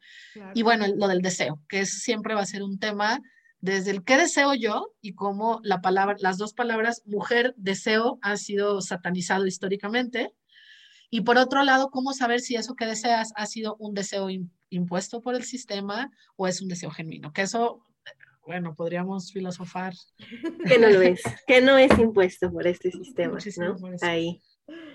Oigan, y mm, ya para irnos al, específicamente a su proyecto, ¿no? De fechas, objetivos, a qué público va dirigido, este, las redes sociales de las Cuerpas en Libertad, ¿no? Este, todas, y de Mirada Violeta, y de que nos digan si les gusta el pay de limón o no, psicovioleta. Sea, ¿por qué, ¿por qué nos equivocamos con psicovioleta? O sea, psicovioleta. Aparte, no, nos contaste del proyecto Viva y no nos dijiste cuál es tu Instagram, pero bueno, ahorita vamos a hablar de eso. Este, mencionaban que no es lo mismo ser psicóloga a ser feminista. O sea, que, y que no es lo mismo ser feminista, feminista a ser psicóloga feminista. Y ya siendo psicóloga feminista, no es lo mismo que estando con la usuaria, tú seas feminista, ¿no? O sea, es como la gente que no sabe enseñar, ¿no? Que a lo mejor dominan algo, pero que no es lo mismo saber eh, ser experta en algo que saber enseñarlo, que saber explicarlo, ¿no? Que bueno, hay algunas filósofas que dicen, bueno, si, si lo sabes perfectamente bien, puedes enseñarlo, ¿no? Hay algunos, ¿no? Blanks si no lo sabes enseñar. Pero bueno, la pedagogía es importantísima y también los procesos cuando ya están directamente con la, con la usuaria. ¿no? ¿cómo que nos podrían hablar de eso? Porque a lo mejor, o sea, yo imagino que también, por supuesto, hay mujeres psicólogas que son feministas, pero como está introyectada toda esta academia misógina, no hay forma o no hay esta bibliografía que las teatreras también nos golpeamos por eso, ¿no? En las cabezas de ¿Dónde hay un proyecto que sea feminista, este, de artes escénicas, pero que, ¿no? Bueno. Hay que crearlo, hay que crearlo. Sí, en el caso de las teatreras tienen el seminario de las Ofelias, ¿no? Pero bueno, este, ¿cómo, cómo, ¿cómo ven esto, ¿no? Que, que ustedes nos mencionaban fuera del aire. Es todo un tema, es todo un tema, porque incluso las, las, las colegas, en nuestras experiencias, ¿no? En, en, los círculos para colegas, en los círculos de, de, formación, incluso muy preocupadas, muy angustiadas, nos preguntan estas cosas, ¿no? O sea, como de, pero en serio yo puedo hacer esto? O sea, pero, pero no me va a caer la ley, ¿no? Si, si yo hago esto, pero no me van a acusar mis usuarios, si, si mis usuarias, si yo hago esto, ¿no? Mm. Y, y, hay un miedo, hay un miedo tremendo porque siempre en la licenciatura nos metieron con sangre que eso no se puede hacer, que no podemos estar metiendo nuestra ideología, ¿no? En, en este trabajo porque es objetivo, ¿no? ¿Qué has hecho tú? A ver, cuéntanos, ¿qué has hecho tú prohibido? ¿Qué has hecho tú prohibido por el ojo freudiano en, en tu práctica? ¿Yo? A ver, una cosa. Todo. Una, todo, una, todo, cuéntanos una. ¿no? Cuéntanos una de esas que la Pues- academia nos dijo, esto está prohibidísimo y que tú descubriste que hacerlo era necesario para, para el trabajo con mujeres. Eh, conmoverme, llorar con mi usuaria. ¿no? Y, y, Buenísimo. me, y, y- y, o sea, la gente, es, ¿qué? O sea, si tu terapeuta hace eso, e- es que no está preparada, es que no está lista, es que cómo se le ocurre llorar, ¿no? Porque nosotras no podemos mostrar emociones, según lo que nos dice la psicología tradicional. Porque eso ya es transferencia ¿no? contra transferencia y demás. Sí, ¿no? Y ten- tenemos que ser una, es más que ni nos vean, ¿no? Mejor que se acuesten en el diván o mejor atrás de la cámara, esta cosa que ya se me olvidó cómo se llama, detrás de Cámara la de cámara. Gesell. Es de, ajá, para, para que no, no, no, no nos veamos, ¿no? O sea, porque tiene que ser así, según quiénes, ellos, ¿no? Entonces nos han enseñado que no, no tenemos que mostrar emociones, no tenemos que mostrar susceptibilidades, no tenemos que ser nosotras, básicamente, ¿no? Es como si llegaras ahí y quién sabe cómo le haces, pero eh, entras en, en, en tu, en tu papel de terapeuta y ya eres, nada te inmuta, ¿no? Ya, ahí, te quedas, te Es quedas. con ¿no? perspectiva robotizada. Ajá. Claro, sí, totalmente enajenado, ¿no? El asunto, muy, muy grave además, muy insensible y que nada tiene que ver con nosotras, porque nosotras somos de, de, de contacto, somos de vivencia, somos de, de, compartir, ¿no? Y créanme que cuando, cuando somos nosotras, podemos ser excelentes terapeutas.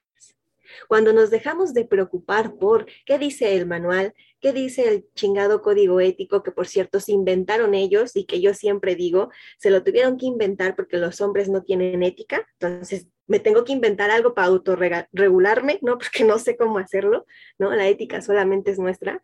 Y, y, entonces nosotras nos damos esa oportunidad y somos increíbles psicoterapeutas, ¿no? Al contrario de lo que nos ha dicho la academia, de que si no te sabes el libro de pie a pa, o sea, no, no sabes nada y te tienes que aprender las mil técnicas, ¿no? Acá lo importante es el vínculo terapéutico. ¿Cómo quieres tener un vínculo terapéutico con tu usuaria si no te muestras como eres, ¿no? O sea, tampoco es de que me voy a, a, a, poner ahí a moco tendido y voy a dejarla desamparada y ya no la voy a, a, acompañar, ¿no? O sea, no, no, no, pero estamos hablando de mostrarnos humanas, de, oye, esto que me dices me conmueve, esto que me dices me duele, me enoja, ¿no? O sea, yo te escucho y se me revuelve el estómago. Mm. Quiero decirte que esto que me cuentas es muy triste, ¿no? Y conmoverme con mi usuaria, ¿no? Y abrazarla y acompañarla desde ahí.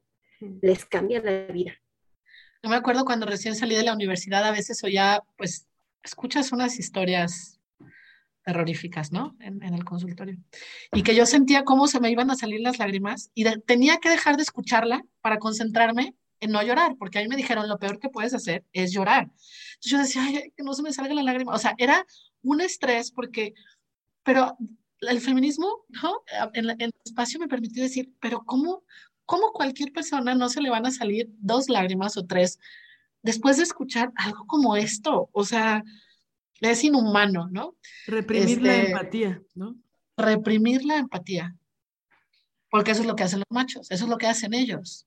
Nada más me gustaría hacer como una puntuación de un tema que a mí siempre me ha preocupado mucho eh, y que mm, como que este enfoque o esta perspectiva en el territorio de, los, de lo masculinista, es decir, con ellos, hay que tener cuidado, ¿no? Eh, porque también hay cientos de historias terroríficas de eh, psicólogos, terapeutas, psiquiatras que llevan el vínculo, o sea, sin... Ah, para abusar, claro. Para, para abusar, para relacionarse, se hacen pareja de las, de las eh, pacientes, de, de, a quienes están dando terapia y es un ultraje, ¿no? Eh, me parece que es de las cosas más terroríficas que pueda haber porque porque, bueno, el, lugar de vulnerabilidad en la que tú estás y la, capacidad que puede tener em, el psicólogo para hacer uso y abuso de ti,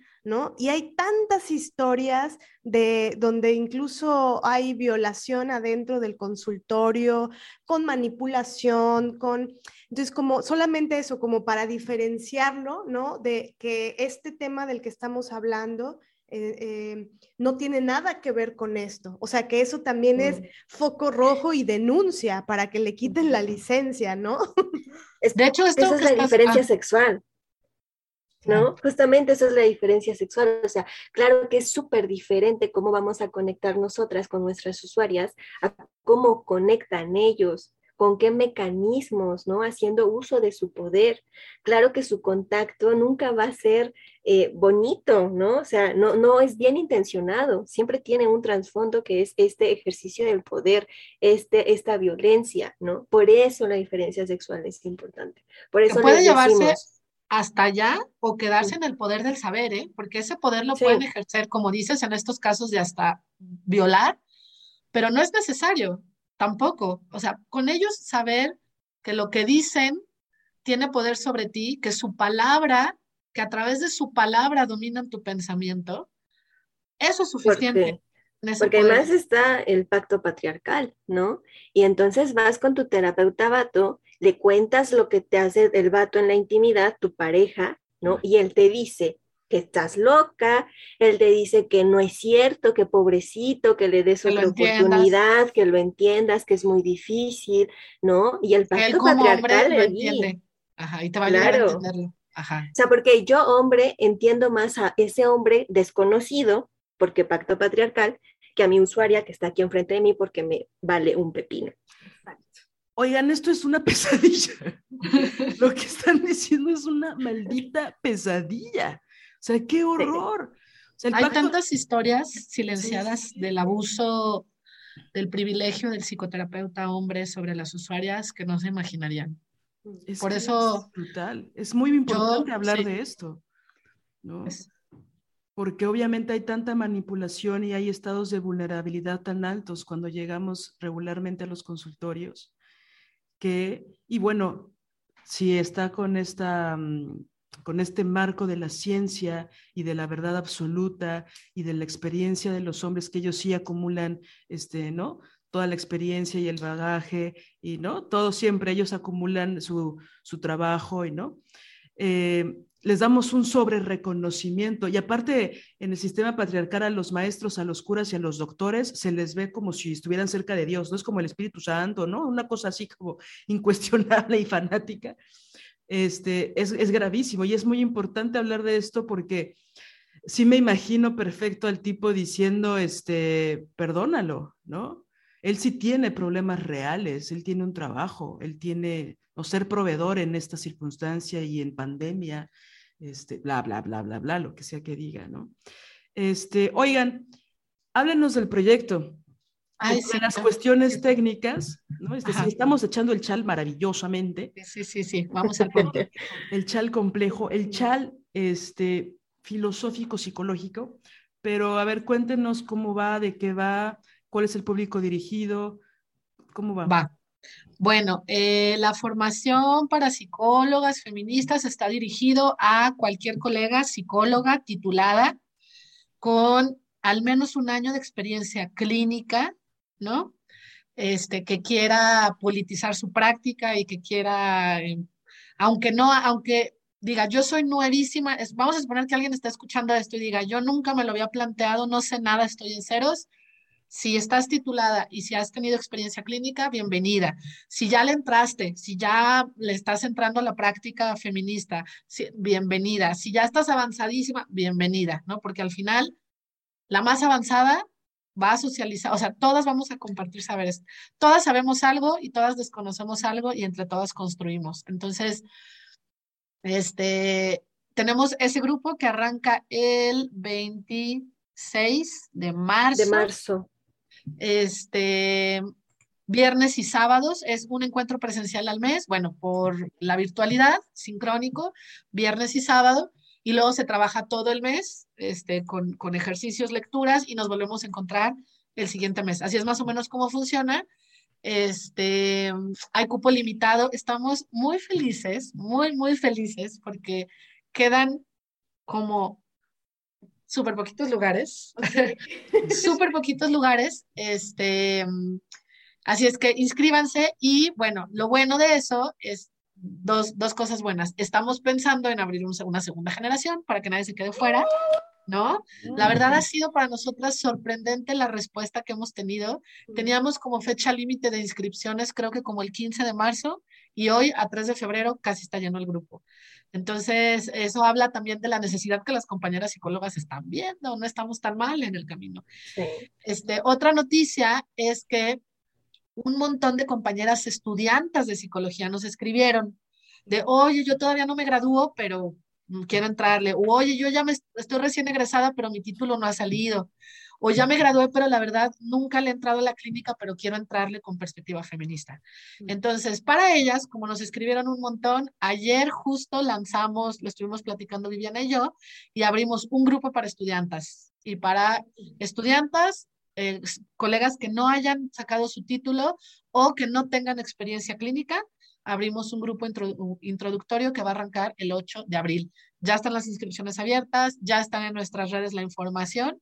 Entonces eso también está padrísimo porque abarcamos como, se nos hace, de hecho, increíble que desde que estén en la universidad, a mí me hubiera encantado que desde el día uno de la universidad haber tenido una posibilidad así, porque otra cosa sería, ¿no? Entonces, este, Toda la información la encuentran en tanto en las redes de Psicovioleta, que pueden encontrar en Facebook o en Instagram, así, Psicovioleta, o en las redes de Cuerpas en Libertad, que también así las encuentran, arroba Cuerpas en Libertad en Instagram, Cuerpas en Libertad en Facebook.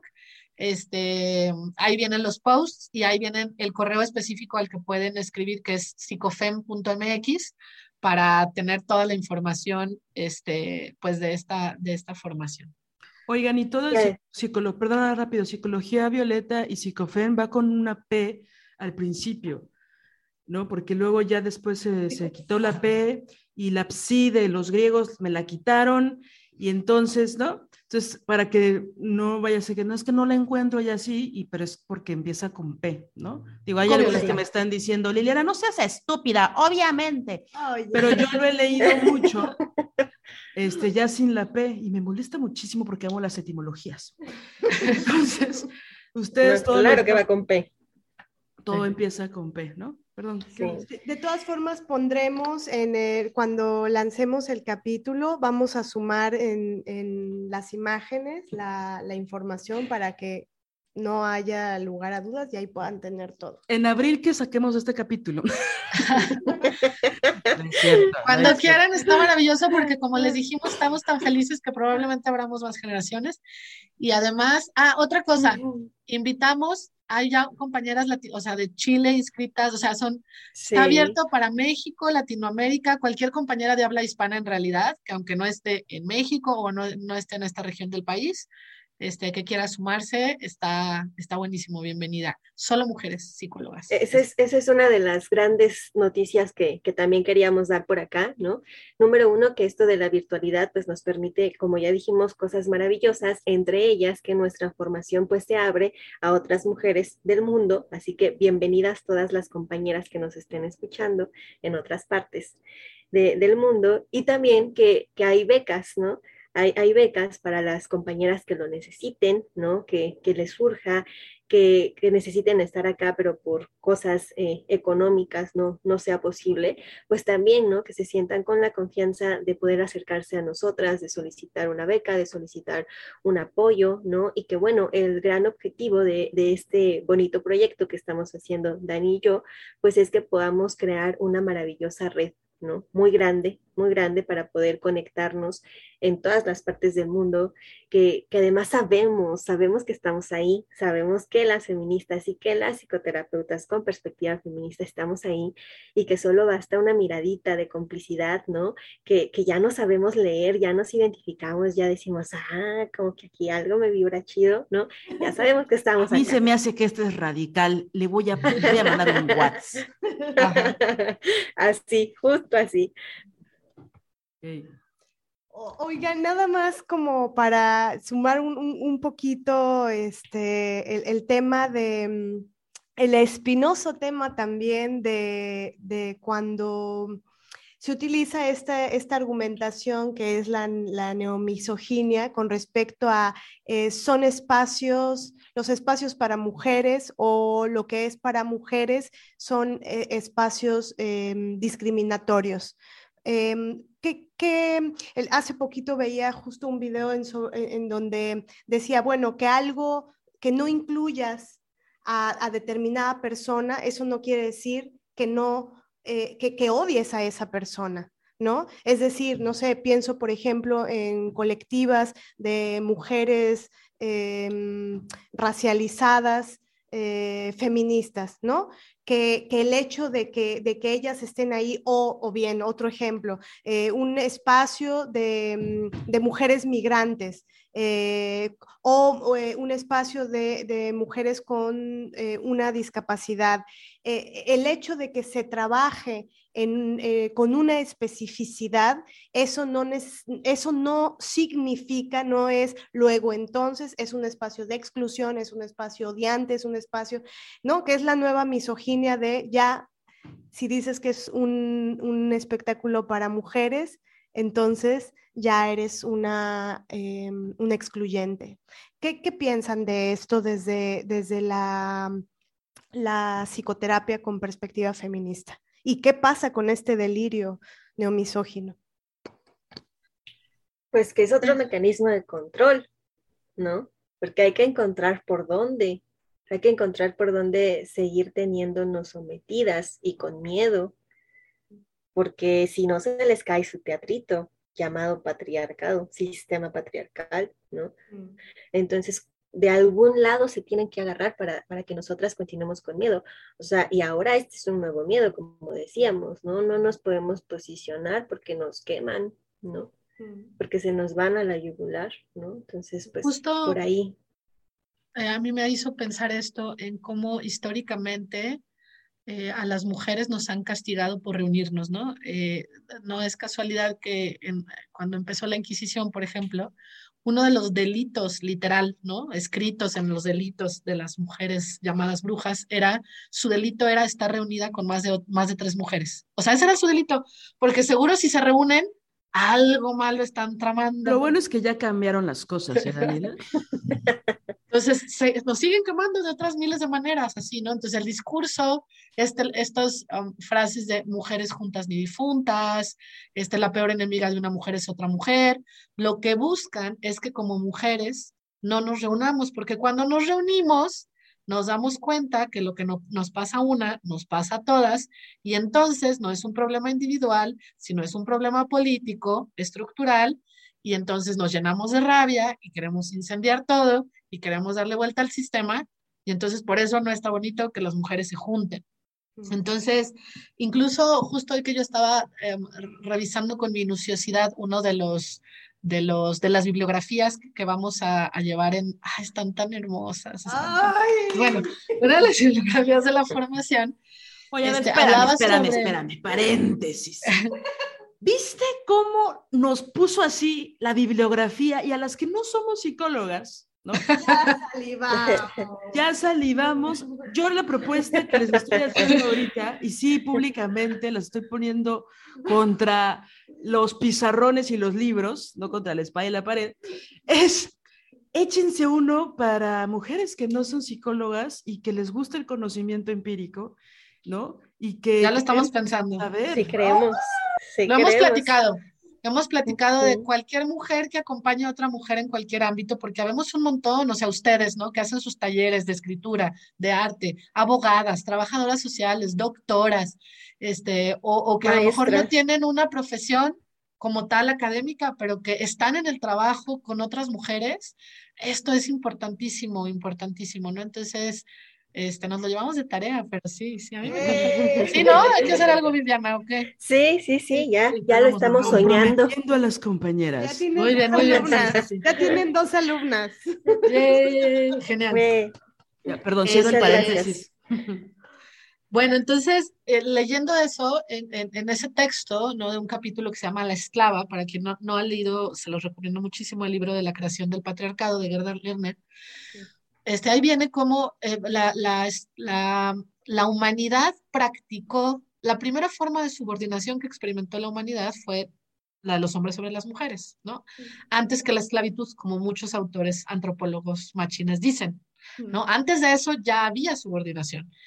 Este, y, y rescata como uno de estos primeros rasgos necesarios para esclavizar a una persona, o sea, para quitarle su, su, su identidad y convertirla en, en un ente subordinado, hay, hay varios, varios este, pasos, ¿no? Que se sigue utilizando en la cultura de la guerra actualmente.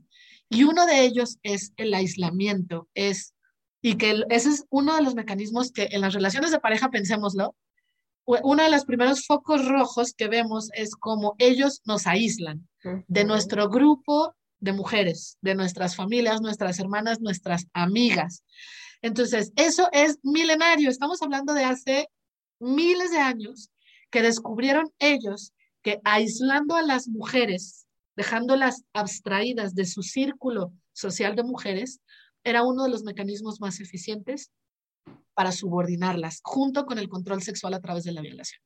Entonces, claro que el discurso va a ser cómo va a ser solo un espacio para mujeres, porque se sigue dando miedo que las mujeres se junten, porque esa fuerza colectiva y lo que las mujeres podemos construir juntas tira toda la posibilidad de subordinación y de opresión, o al menos le da una contrarrespuesta bastante poderosa, ¿no? Entonces, yo lo que tengo que decir es, los espacios separatistas entre mujeres son necesarios, siempre han existido, a veces escondidos, como lo hacían las llamadas brujas, o escondidos a la plena luz del día, como nuestras mamás sentadas reunidas en la cocina cocinando con sus hermanas, y que cuando entraba el Señor todas se callaban y, y que entonces eso se, se ha traducido como, ahí están oprimidas en la cocina. Sí, pero ¿qué creen? En esa opresión también están ahí en la cocina resistiendo, contándose sus cosas, porque solo así eh, están creando espacios donde el patriarcado no llega o el grupo de mujeres que se va a lavar al río y que ahí se cuentan todo lo que les pasa. No, esos son espacios donde el patriarcado no alcanza a llegar. Y son espacios separatistas, solo que como le ha venido bien al patriarcado que se junten a cocinar o que se junten a lavar, pues de eso no se quejan. Pero en realidad siempre hemos tenido espacios para nosotras. ¿Van a ir todas juntas al baño? Sí, porque es ahí en el baño donde nos vamos a contar lo que está pasando en la mesa del antro o en la mesa del bar o en la mesa de la cafetería donde el vato ya dijo, donde el vato ya hizo, donde el vato ya agredió. Entonces, el separatismo también siempre ha sido parte de nuestra, de nuestra resistencia y de nuestra sobrevivencia en este mundo y es necesario que lo sigamos defendiendo. Entonces, yo, yo es desde donde lo pienso, sí. Y, y eso que dices también me gusta mucho porque algo de lo que hablamos también nosotras es de cómo nuestras usuarias se las ingenian para estar en psicoterapia, ya sea desde la parte económica, hasta la parte del, del, espacio, porque gracias a que estamos dando sesiones en línea, muchas mujeres pueden acceder a esta, a, esta, pues sí, a esta parte de la salud mental, pero algunas pues no, los, no lo pueden hacer abiertamente, ¿no? Y de verdad, de verdad que tenemos desde la compañera ama de casa violentada por el macho que toma su sesión eh, al lado de la lavadora, En el closet. Yo he tenido consultantes que se encierran en el closet a tomar su sesión para que no las oigan. En el auto, que se suben a la azotea, ¿no? Que están tendiendo, ¿no? Que se suben a la azotea para tener su sesión, que se encierran en el baño con el bebé para poder tener su sesión, ¿no? O sea, es una cosa que las mujeres no nos rendimos, ¿no? Las mujeres estamos ahí, las mujeres están ahí y seguimos. Entonces, no me vengan a decir que quieren meter a nuestros espacios a los señoros, porque a mí me da algo. Sí, no, no nos arrepentimos de nada, eh, no es un crimen que tengamos espacios en donde podamos hablar de todos los golpes y toda la barbarie contra nosotras. No es un crimen, no nos arrepentimos de nada, ¿no?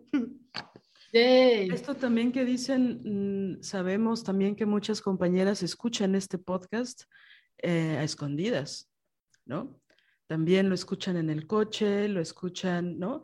En espacios donde el señor no está cerca, ¿no? Eh, o en las madrugadas, cuando el señor ya está roncando, ¿no? Con los audífonos para poder escuchar nuestras voces, ¿no? Entonces, digo, es brutal. Y esto que dices, Viviana, es, es, es buenísimo en el sentido de que hay que reconocer nuestra fuerza y nuestra valentía. Es decir, sí es cierto que hay un riesgo, pero están, vamos por encima de eso porque queremos estar lo mejor posible, ¿no? Porque nos preocupamos por nuestra salud mental, ¿no? Entonces, reconocer esa fuerza creo que es importante, porque siempre la minimizamos, ¿no? Siempre hay como una cosa de menosprecio, de no es tan importante lo que estoy haciendo, y agarran el fusil al escuincle y salen al mundo, ¿no? Y es como, wow, espérame, ¿no? Entonces, es, es buenísimo esto, porque hay que tomar conciencia de eso, de lo que se necesita fuerza. Y a mí me encanta que digan, porque yo muchas veces he escuchado, bueno, tú por qué vas a terapia, ¿no? O sea, es súper ah. fácil ir a terapia, ah. es súper sencillo. Y yo cuando pienso en las terapias que he hecho, pienso todo menos que fue sencillo, que necesité de una valentía y de un nivel de autocrítica y que a veces me tuve que arrastrar para llegar al consultorio, otras veces llegué saltando, no salí igual, pero bueno, qué bueno, porque uno no puede salir siempre igual, ¿no? Pero muchas veces llegué arrastrándome. Se necesitan de altos niveles de valentía. Y, la valentía, y de amor. absolutamente, tiene que ver con las mujeres. O sea, no es una cosa que solo los hombres tengan, ¿no? O sea, es, algo que sí es también inherente a las mujeres, ¿no? Y pienso en dos cosas, Mili, o sea, pienso en, en, esto, en esto que me decías, que nos decías de, de la fuerza, de la valentía, ¿no? Que por eso nuestro posicionamiento también es desde la diferencia sexual, porque las teóricas, las pensadoras de la diferencia sexual, justo dicen que el patriarcado no lo abarca todo. Y yo les creo, porque lo veo diario con mis usuarias, que se esconden para tomar su terapia. El patriarcado no lo abarca todo y por eso es que nosotras somos maravillosas y seguimos vivas, ¿no? Porque no, o sea, también todo este discurso en el feminismo de la opresión, híjole, ¿no? Que las compañeras dicen es que el feminismo duele, es que ya no me gusta porque dolió, ¿no? ¿Qué? ¿Cuál feminismo? ¿De cuál me estás hablando? Porque donde yo estoy no hay nada de eso, ¿no? Entonces, ese, ese cuestionamiento también de, esa parte. Y, este, y acerca, ay, ¿qué, me estabas diciendo? La, otra cosa con la que cerraste. Eh, um, nada más quiero decir eso para sintetizarlo, que si duele no es feminismo. No, no, Parece que es algo muy obvio, pero no lo es. Si duele no es feminismo, ¿no? Incluso yo aquí como este, como ser muy, muy, acotar mucho esto que está diciendo Viviana, en que eh, el, el, discurso de la, de la lucha, ¿no? Que eso también lo he ido aprendiendo, ¿no? Que, que el patriarcado está en todos lados, porque luego así lo vivimos, ¿no? El patriarcado está en todos lados y lo vivimos en todos lados todo el tiempo. Y un poco pareciera que sí, y, que estar resistiendo es agotador y, a veces, bueno, no sé si a ustedes les pasa, a mí me pasa muchas veces, desesperanzador. Hay veces que digo, no hay salvación, O sea, este maldito sistema nos va, o sea, ¿no? Pareciera que todo lo oscurece, pero que no se nos olvide esto, que hay muchos espacios donde los tentáculos del patriarcado no llegan. Y esos espacios los hemos nosotras creado, nosotras los hemos cuidado, los hemos defendido, los hemos seguido construyendo y ahí es donde nosotras existimos. Por eso hay un módulo de, la formación que se llama el habitar de las mujeres. O sea, hay espacios que nosotras habitamos y que hemos creado a, a donde el patriarcado no llega. Y eso sí es una realidad. Entonces, también ponerle luz a eso, porque de pronto parece que no hay esperanza y pues también el sistema es, es un triunfo del patriarcado hacernos creer que no tenemos salida. Claro, totalmente. Sí, que todo, y, también incluso eh, con respecto a nuestro cuerpo sexuado, ¿no? Eh, es decir, si bien eh, el piso teórico y político desde el feminismo radical, en donde em, el sexo es la eh, la raíz de nuestra opresión, ¿no? Es decir, por eh, ser hembras humanas, por haber nacido con el sexo con el que nacimos y por lo tanto ser vistas, leídas, socializadas así, es que nos oprimen. Eso no quiere decir, aunque el análisis este, esté desde ahí, eso no quiere decir que nuestro cuerpo eh, no sea maravilloso, ¿no? es decir, em, la, la, gran em, importancia también de desmarcarnos de esto y decir, no, no, no me, no me tocas hasta allá aunque lo quieras hacer. No, no, yo siempre digo, no me mates, no me matas aunque me mates. Es decir, no, no, es decir, sé que es algo simbólico, por supuesto, porque el feminicidio existe, es una realidad brutal, atroz, pero a, lo que voy con eso es, es esta, esta gran resistencia de decir, eh, no me vas a trastocar, no vas a tocar mi sustancia, no puedes, no puedes llegar ahí porque eres un pusilánime, un misógino, un bárbaro. Y alguien así no puede tocar esto que soy en el sentido simbólico. Me, refiero a esto con, eso, como una forma de resistencia, también de ponerlos en su dimensión de lo pusilánimes, ¿no? De lo, de lo pequeños, de lo, pues no sé, de la rata humana que son, con mucho respeto a las ratas que tienen su función este, natural, ¿no? Perdón para las ratitas, pero saben a qué me refiero. Oigan, pues tenemos que ir cerrando ya. Eh, se han quedado muchos temas, por supuesto, eh, necesitamos que vuelvan a este podcast. Eh, Maravilladas. Llevamos. Yo he sido la más feliz, gracias. La más feliz, ha sido increíble. Llevamos mucho tiempo planeando un episodio para hablar de maternidad, obviamente con especialistas, porque Marianela y yo no somos mamás, pero es un tema que ha estado, ¿no? Entonces, mm, obviamente la intención es invitar a mamás pero este, sería buenísimo que hablaran, ¿no? De, de, de, pues todo el proceso, de todo lo que implica ser madres en, en un país latinoamericano, en un mundo misógino, ¿no? Este, entonces, bueno, queda como esa cita pendiente, ¿no? Para hablar de ese tema y de todas sus variantes, ¿no? Eh, que bueno, ya, ya hablaremos de eso, pero les agradecemos muchísimo, hemos aprendido muchísimo, espero que las compañeras escuchen y escuchen y escuchen y vuelvan a escuchar este episodio porque hay, se dijo información muy fuerte, se dijo información que ya es tabú, se dijo información que es muy dogmática y que es importante ya cuestionarla o por lo menos considerar cuestionarla, ¿no? Entonces, esto es procesual, es un proceso, pero que ya hay que iniciarlo y que la mayoría de ustedes, por no decir todas, eh, han iniciado un proceso de cuestionamiento al escuchar este podcast y también las que se han acercado a procesos terapéuticos, ¿no? Entonces, no hay que minimizar las grandes acciones que hacemos porque todo está en contra de nosotras, ¿no? Entonces, bueno, nos tenemos que despedir. ¿Con qué se despedirían?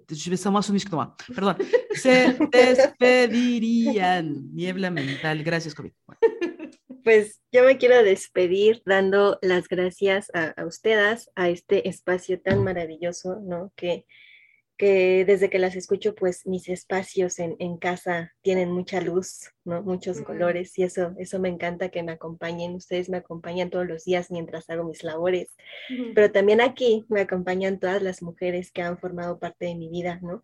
Que estén hoy o no estén presentes, eso no importa, ¿no? Porque todo lo que vengo yo a vertir acá es gracias a todas las mujeres que han pasado y han dejado una huella, porque vaya, todos los saberes que venimos a compartir tampoco es que sean míos, ¿eh? Todo lo que yo les dije hoy tampoco es que sea exclusivamente mío, es que lo he ido construyendo gracias a otras mujeres, ¿no?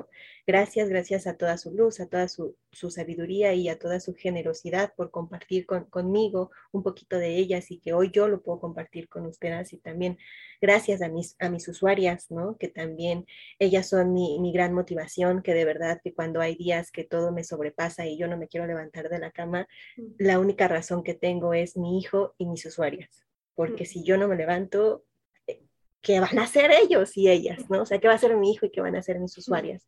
Entonces, este, pues que ellas son mi motivación, ¿no? Desde que dedico mi trabajo a las mujeres, soy muy feliz y tengo una razón verdadera para vivir. Así que, pues, muchas gracias, muchas gracias a todas. y a Dani, por supuesto. Pues yo me despido diciéndoles que me encanta cuando las mujeres nos encontramos a platicar, a construir, a repensar el mundo, a, poner nuestros saberes, nuestra voluntad y nuestro tiempo, porque también yo agradezco infinitamente que ustedes, las desobedientas, hayan, este, pues sí, nos hayan invitado a este espacio que, que, que han trabajado. Este, y me encanta saber que todo lo que las mujeres construimos y lo que se genera cuando estamos juntas, va abriendo camino para otras y para todas, que no nada más es, ahorita estamos nosotras cuatro, más las que nos escuchan, pero de las que nos escuchan, toda la gente que se relaciona con ellas, y así es como una ondita, como la piedra que tiramos y que se va haciendo onda grande y que se expande. Entonces pensar en eso me llena de esperanza, me llena de, de motivación, me llena, sí, de esperanza, y me encanta lo que las mujeres juntas podemos hacer y podemos imaginar. Entonces, les agradezco infinitamente habernos encontrado aquí y yo encantada de seguir colaborando. Este, aquí ya también les voy a comprometer, a mí me encantaría que se aventaran el, el, módulo de la escritura terapéutica, porque tenemos un espacio donde hablamos del arte. Es que el arte, puff, poderosa en los procesos de sanación y estará buenísimo si, si acceden a sumarse. Y bueno, si nos invitan a lo de las maternidades, también será maravilloso seguirle. Entonces, gracias, queridas, a las tres y a todas las que nos escuchan. Oigan, y pues se tienen que aventar el solo por hoy, solo por hoy, solo por hoy. Sí. Un solo por hoy, solo por hoy para de cada una, ¿no? Si les parece bien. Ustedes, ustedes primero. solo por hoy, solo por hoy, solo por hoy. Em, acérquense a una feminista radical y vayan al consultorio, ¿no? Este, por favor, va a estar bien difícil, bien difícil. Todo lo que vale la pena es difícil, pero no es imposible y les puede cambiar la vida. Mm solo por hoy, solo por hoy, solo por hoy y también los demás días, digamos, no tenemos miedo, no nos vamos a detener, no es un crimen tener espacios para mujeres y no nos arrepentimos de nada. Solo por hoy, solo por hoy, solo por hoy, gritemos al viento, no me arrepiento de nada. Pues solo por hoy, solo por hoy, solo por hoy, anímate a conectar contigo, a volver hay que volver al centro de nosotras mismas. No hay deconstrucción porque no lo, no lo necesitamos nosotras, solo necesitamos llegar a nuestro centro y de ahí somos a encontrarnos. Solo por hoy, solo por hoy, solo por hoy. Que no se me olvide que no hay nada malo conmigo ni con las otras mujeres que me rodean. ¡Bravo! Bueno, pues con esto nos despedimos. Eh, por favor, compartan este podcast. Eh, traten de no odiarnos tanto porque estamos rompiendo los importantes, pero considérenlo, todo esto es para cambiarnos la vida, ya el mundo nos quiere muertas, entonces esto es pura rebeldía, estamos tratando de revertir con la vida, entonces, bueno, nos despedimos, chao, chao, cuídense mucho. Muchas gracias, compañera. Muchas, muchas gracias. Bye. Si deseas apoyar este proyecto, puedes hacerlo en nuestra cuenta de PayPal desobedientesguerrilla.gmail.com. Cualquier aportación es bienvenida. Música original de Alina Maldonado, diseño original de Ori Jane.